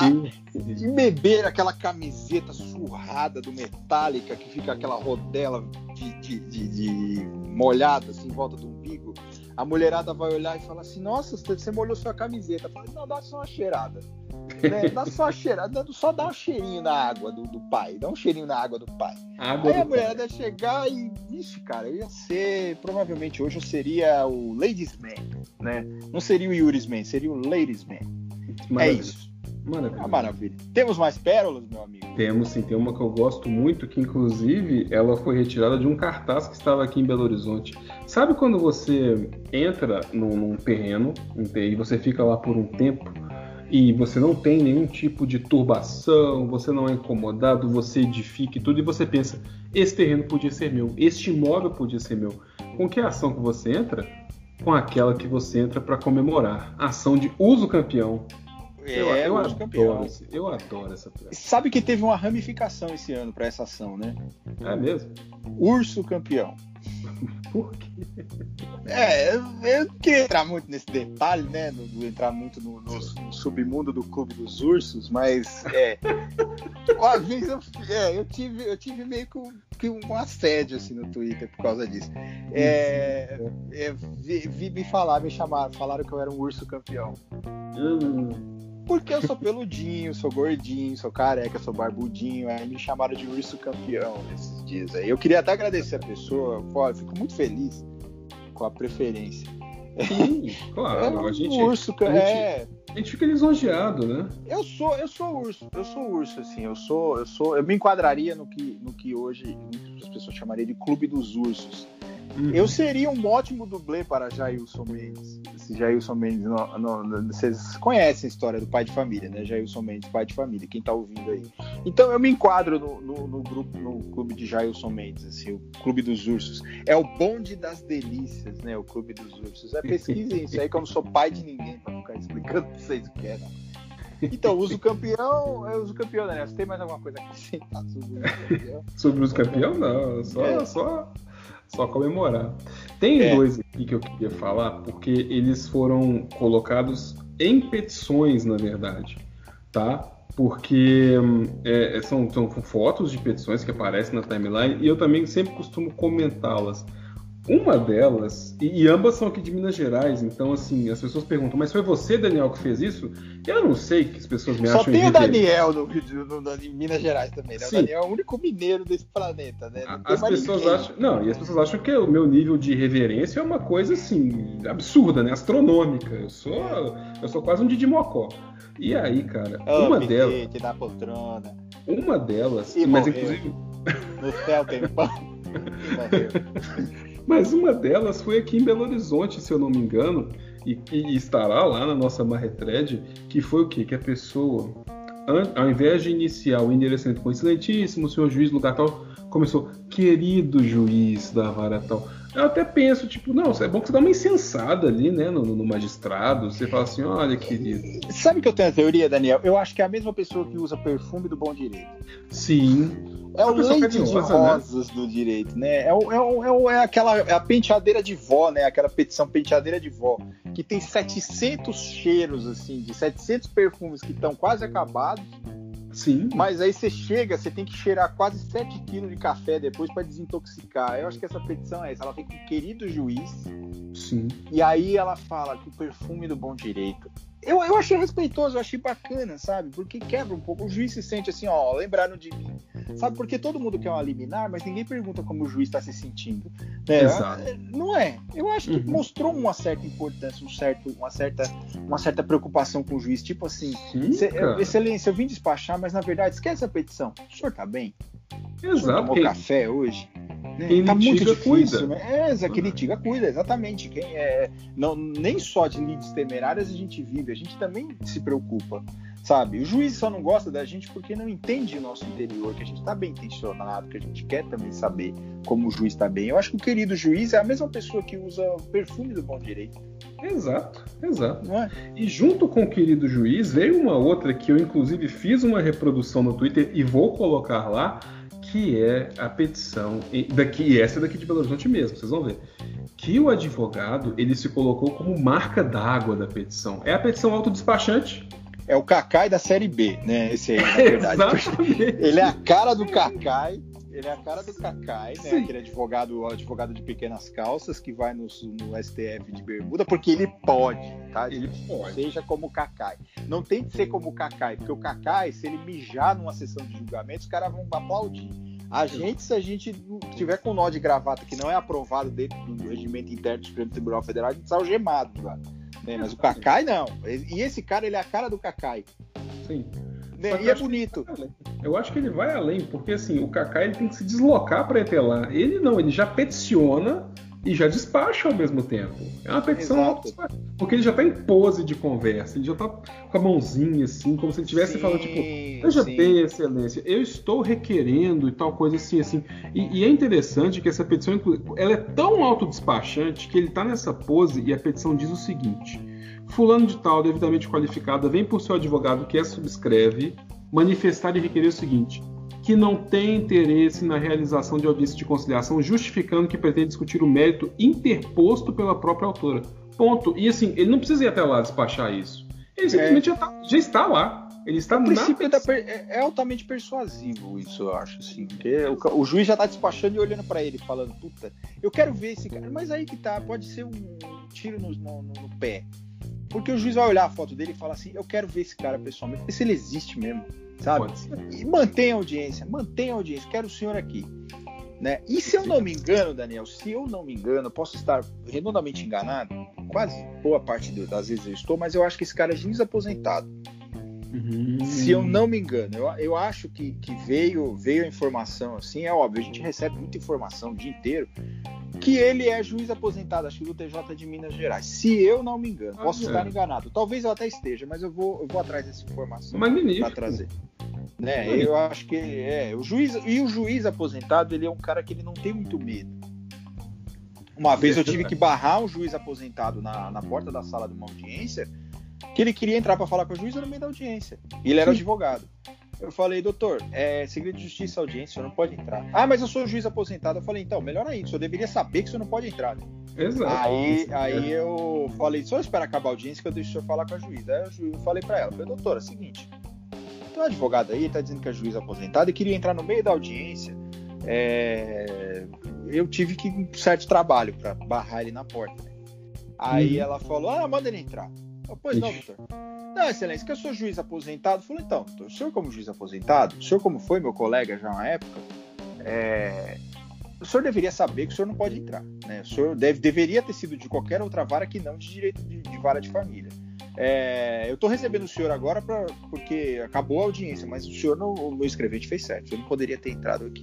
Enfim, eles não os caras não têm medo, são os homens sem medo, assim, os caras entram com tudo. O juiz aposentado tá nem aí não, cara. Exato, já chega. Costuma ser os caras mais doidos. É, já vou entrando aqui, não quero nem saber, né? É, e teve uma que circulou essa semana, Daniel, que na verdade ela é antiga, né? Essa, ela, ela é de... E ela é também é de Minas Gerais, se eu não me engano. Ah, cara, Minas Gerais é muito lindo. Minas Gerais teve, teve o processo da, do, do, do Dr. Tovani, cara. Esse cara ele é, juiz, ele, é, ele, é, ele é advogado aqui em São Paulo hoje, mas ele era juiz aí em Minas, que ele fez com a absolvição do cara inverso. Ai, meu Deus. Você lembra? Você já ouviu falar desse caso? Já, já ouvi falar. Dá uma vergonhinha, mas é, faz parte dos anais aí da, da, da da justiça mineira. E Minas é verdade, né, cara? Minas tá virando a ilha de Lost do, dos, dos das, das, pérolas jurídicas, né, cara? Tá tudo sim. acontecendo aí, né? Tudo se perde sim. aí, na, na, é, na verdade como nós temos Atibaia aqui em São Paulo, que é uma referência mundial, Minas Gerais tem sido uma fonte de pérolas jurídicas boas aqui, aí. Né? Aqui é um microcosmo, aqui é outra é. situação. Aqui o direito é diferente, o tempo passa pro lado contrário, é uma loucura. E aí, essa semana veio um caso muito interessante, que já é antigo, na verdade, Sim. dizendo que para o juiz tomar muito cuidado quando mandasse o oficial de justiça cumprir o, o, o, mandado, porque o cara tinha um livro de São Cipriano, capa preta, Sim. né? Que ele poderia, inclusive, o réu poderia, inclusive, se transformar numa enxada. Ele tinha esse poder. O cara poderia se transformar num toco de árvore, e que era para o oficial de justiça tomar muito cuidado, porque o cara era dado à bruxaria.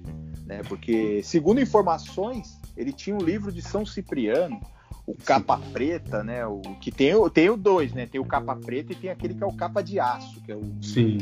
Né, o São Cipriano tem dois, assim. Já dependendo do que você quer, é, um, é outro. É um livro aí muito. Pesquisa também que a gente não é pai de ninguém para ficar explicando pra você essa porra de quem é São Cipriano. Mas o advogado colocou isso, falou assim: olha, fala pro oficial de. Ele preocupado, eu achei assim, eu gostei, porque ele tava preocupado. Mais uma vez, assim, né? Ó, é, tome muito cuidado porque o cara é dado à bruxaria, ele tem inclusive um livro de São Cipriano. Então, quando o oficial for cumprir, se ele chegar e, e vir um inchado ali, pode ser o cara. Porque o cara tem esse poder de, de, de, se transformar nas coisas, um toco de árvore. Então, imagina o oficial de justiça chegando no toco de árvore falando: dá licença, o senhor é o seu fulano de tal? É, eu tenho mandado aqui pro senhor, o senhor, o senhor pode assinar, tal, enfim. É, não, São mas pé... como é que você me achou aqui, né? É, como é que o senhor me achou aqui? Não, é que eu tive informações de que o senhor tem esse poder tal, né? O senhor, o senhor tá só assina aqui para mim que eu preciso ir embora. Imagina, cara.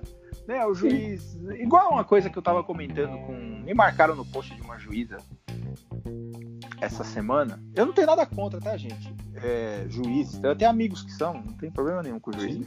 Me marcaram no post de uma juíza e falaram, a juíza estava falando dos pedidos absurdos que ela tem. A gente vê um pedido em, em vara de família que é bem absurdo e ninguém comenta.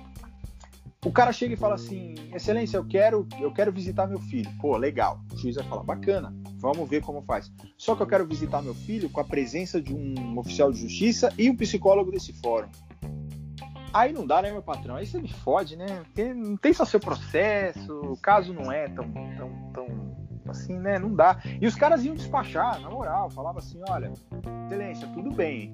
É, eu gostaria que a senhora disponibilizasse um oficial de justiça para me acompanhar nessa visita para e um psicólogo também. É, é, quase a coisa do São Cipriano, sabe? É um negócio assim que não dá, cara, para você conceber. Né? Você chega lá, oi filho, tudo bem? Eu vim te ver. Esse aqui é o fulano, ele é psicólogo. Ele já vai já dar uma analisada aqui. E esse aqui é o oficial de justiça e tem uma viatura ali fora também, já, né? Que se acontecer alguma coisa, a gente já vai levar tua mãe presa. Né, o oficial de justiça já vai fazer isso. É, cara, os caras querem que faça essas coisas. Então, é, os pedidos assim, absurdos nem sempre são cômicos, como esse do São Cipriano. É óbvio, não sei nem se a gente invade a questão da, da, da, da liberdade religiosa ou não, enfim, não sei, posso estar sendo injusto. Mas é um negócio cômico você chegar pro juiz e falar, excelência, sério, que o cara falou sério, não tá brincando. É, cuidado, que o cara pode ser um cabo de inchada, pode ser ele, é. sabe? É, nem sempre os pedidos absurdos são cômicos às vezes eles são absurdos, assim, como esse que eu disse, de, de, de pedir para cumprir as visitas com a presença de um, oficial de justiça. Olha que absurdo, cara. Onde é, você vive? Onde você cuidado, o, cuidado, o cara, o cara leu Harry Potter, ele tá esperando a coruja chegar lá. Exato, aí se, chega, se não chega a coruja, ele pode ficar violento, né? Ele pode ele, virar ele, um Valdemort. Ele pode Porque o Valdemort uma... também, o Valdemort é o vilão mais mais furreco também.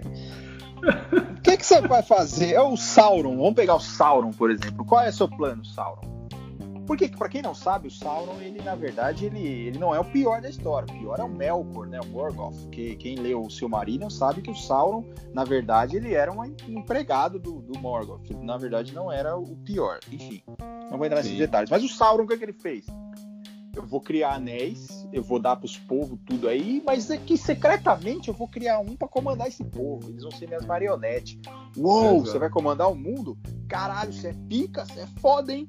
Você pega aí, vai, Game of Thrones, os caras estão se matando lá para ter um trono, para governar todo mundo. O Voldemort, ele queria invadir uma escola, cara. Na moral, ele queria invadir uma escola. Será que ele, ele queria ele roubar merenda? Não, cara, ele se assemelha mais aos caras que entram em escola atirando. Nem isso ele. Sei lá, mano. É, é foda. O cara, é, de repente ele era do um partido X aí que gosta de merenda, né? É, suco de laranja, né? É, então, cê, é história que nem o vilão vale a pena, cara. É, é um vilão cítrico, né? E era, um, e era um vilão que não poderia ser juiz, né? Porque ele jamais sentiria o aroma do bom direito, né, Daniel? Sim, ele não sentiria o aroma do bom direito, coitado. Porque ele né? não tem nariz, né, gente? Ele não tinha é nariz, né? É difícil, é difícil. Às vezes a vida é difícil com as pessoas. Às vezes é, a vida, gente, é, a vida assim, cobra. E se vocês acham que Harry Potter é ruim, assistam Animais Fantásticos e Onde Habitam. É, é, enfim.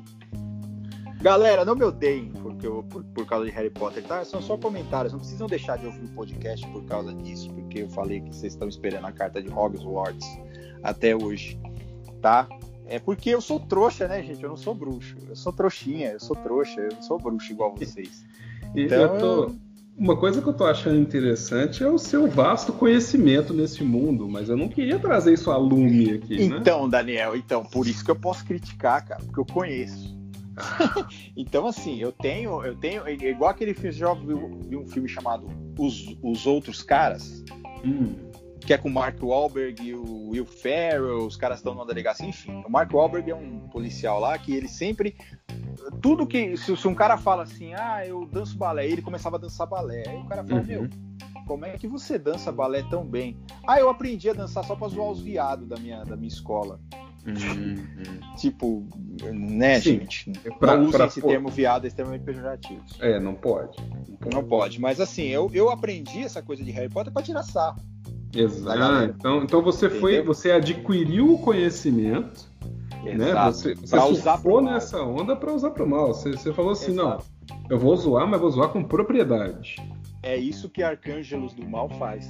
É, é um poço de Você entendeu? Você entendeu que é isso que Arcângelos do Mal faz? É Essa um é a minha poço. personalidade momento Arcângelos do Mal. Eu, eu uso assim essa coisa pra, pra criticar o pessoal. E você que está esperando a carta de Hogwarts, eu vou te dar uma, um spoiler. Ela não vai chegar. Oh, meu Deus.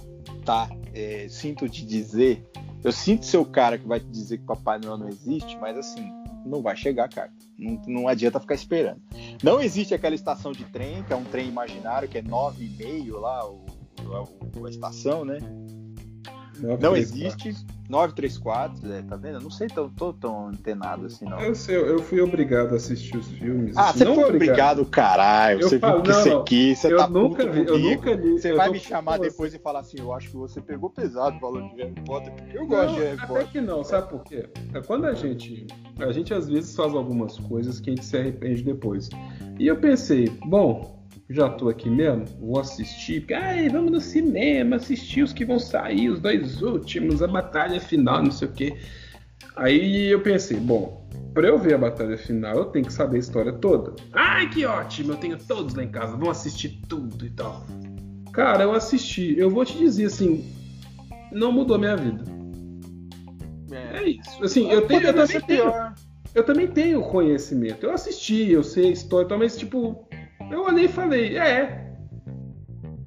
É, isso aí. eu, eu, eu poderia ser pior, Daniel. Eu podia- poderia te dizer.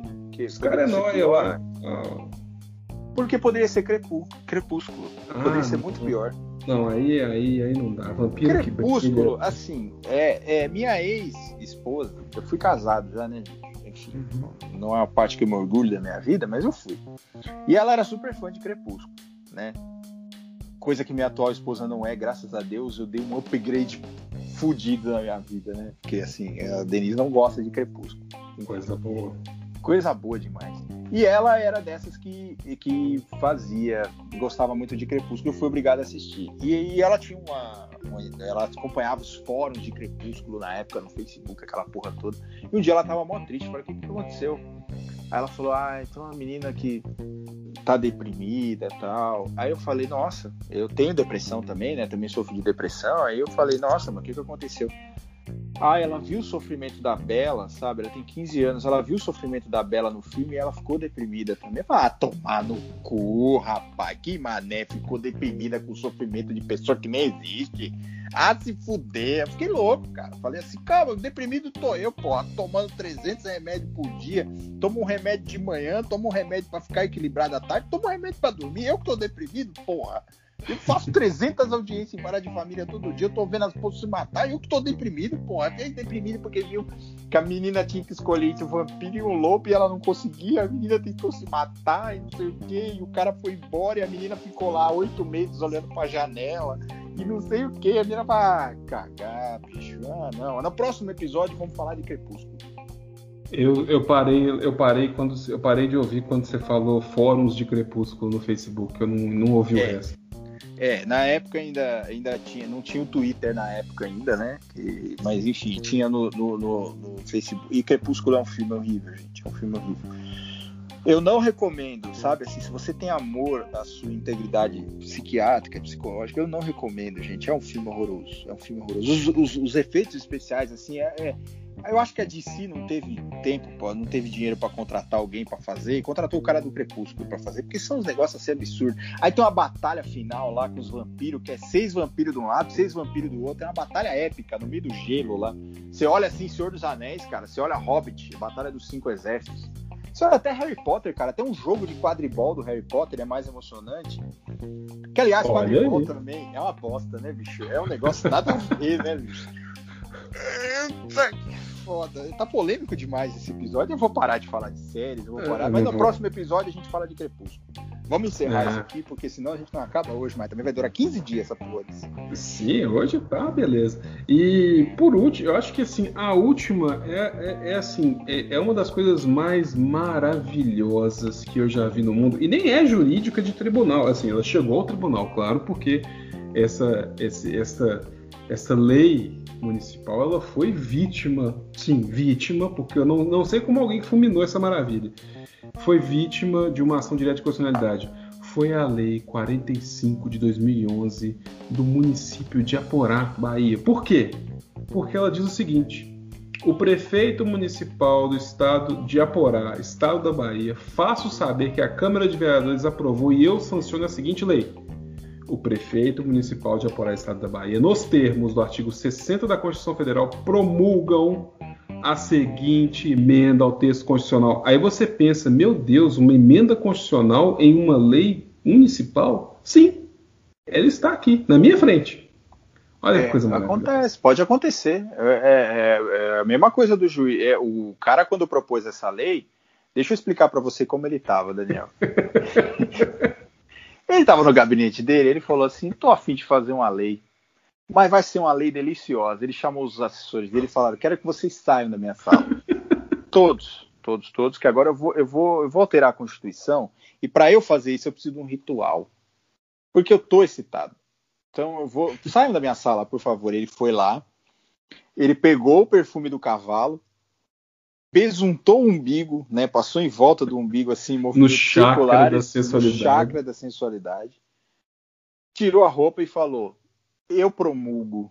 E a hora que ele apertou, eu promulgo, ele entrou num orgasmo tântrico, assim, que durou sete dias seguidos. Ele foi encontrado desacordado, totalmente desidratado e, e- e a 800 quilômetros de distância do que ele estava. Ele estava voando. Igual aquele vídeo que você postou Passou do por. juiz. é, Exato, juiz exato. deu lá e veio voando pra dentro da casa, assim. Exato, exato. Ele saiu voando, ele passou por Brasília, ele, ele, ele, ele deu uma. A primeira, a primeira gotejada que ele deu foi em Brasília. Ele- aí ele foi parar a 800 quilômetros. Mas ele voou, sobrevoou Brasília enquanto isso. Ele foi encontrado desacordado depois, ele não lembrava de muita coisa, ele só lembrava do, do momento em que ele apertou Enter. Dali pra frente ele falou: Não lembro de mais nada. Eu entrei numa satisfação, assim, numa onda satisfatória tão grande que eu poderia, naquele momento, criar a cura para a pior das doenças, até para Covid, que eu nem existia na época ainda. Ele falou: Nossa, eu estou muito, eu muito satisfeito, estou muito satisfeito com o meu trabalho. E aí ele não foi visto mais depois. Depois disso ele desapareceu e eu acho que ele deve estar aí aprontando mais alguma emenda constitucional aí em algum lugar A planeta. nível municipal. Melhor A ainda. nível municipal, exatamente. O homem que ousou alterar a Constituição. Olha que maravilha. Ulisses Guimarães ficaria. Nossa. Nossa Senhora. Ulisses. Guimarães, onde quer que ele esteja. Ele tá, ele tá extasiado nesse momento. Ele, ele entrou em júbilo. Ele, Pois é, pois é, entrou em, em gozo, né? Um gozo, assim, maravilha. Isso. Meu Deus, que episódio polêmico. Esse episódio de hoje tá muito polêmico, mas é, Tá. mas é assim que é disso que o povo gosta, é, é isso que o povo quer. É. É, em, em homenagem ao Borga mais uma vez, é o que eu digo: churrasco com chimarrão, é disso que o velho gosta, é disso que o velho quer, É. entendeu? Churrasco com chimarrão, fandango, trago e mulher. É óbvio, gente, eu tô só reproduzindo aqui, né? É a música, pelo amor de Deus. É, Pelo amor de Deus, não é isso Eu nem, tá eu nem sabia esse segundo verso. Fandango, trago e mulher, é disso que o velho gosta, é isso que o velho quer. Em homenagem ao nosso glorioso homem dos Pampas, né, do, do- o nosso grande gaúcho da fronteira, o nosso Borga, o nosso menino do, do, do Piazão. Esse episódio é dedicado a ele, né? É o A ele, ao, crimina, ao único criminalista, o único que há para mim vacaria. É ele. É, é o ele. único criminalista possível, aquele cara que não usa gel no cabelo, penteado para trás, lambido, igual Não. o guru da advocacia criminal de vocês aí, que eu já ouvi falar que não pode falar dele, que ele processa, não vou falar o nome dele. em outro Tá. podcast me falaram, não fala o nome do cara, porque eu fui até censurado em outro podcast, mas não vou falar. Mas é o único criminalista possível que não usa aquela, aquela gravata azul calcinha com terno preto, camisa branca e cabelo lambido de gel para trás, assim. É isso é uniforme. É isso, é uniforme. É uniforme de criminalista. E esse episódio hoje é dedicado a ele. É dele. Meu nome, meu nome é Leandro Souto da Silva, minhas redes sociais são arroba soltoverso, Twitter, Instagram e TikTok. Eu não estou gravando muito mais, mas vou voltar a gravar se você quiser. Arroba soltoverso. Não é separado, é tudo junto, tá, gente? É, espero que vocês tenham gostado desse sexto episódio. É, nós estamos sobrevivendo aí. Vamos ver até quando a gente não vai ser preso. Porque esse episódio foi muito polêmico. Eu mexi com gente muito grande. Vão eu quero deixar bem nossa, claro que nossas casas. É, o Daniel não tem nada a ver com isso, tá, gente? Tudo culpa, sou tudo eu.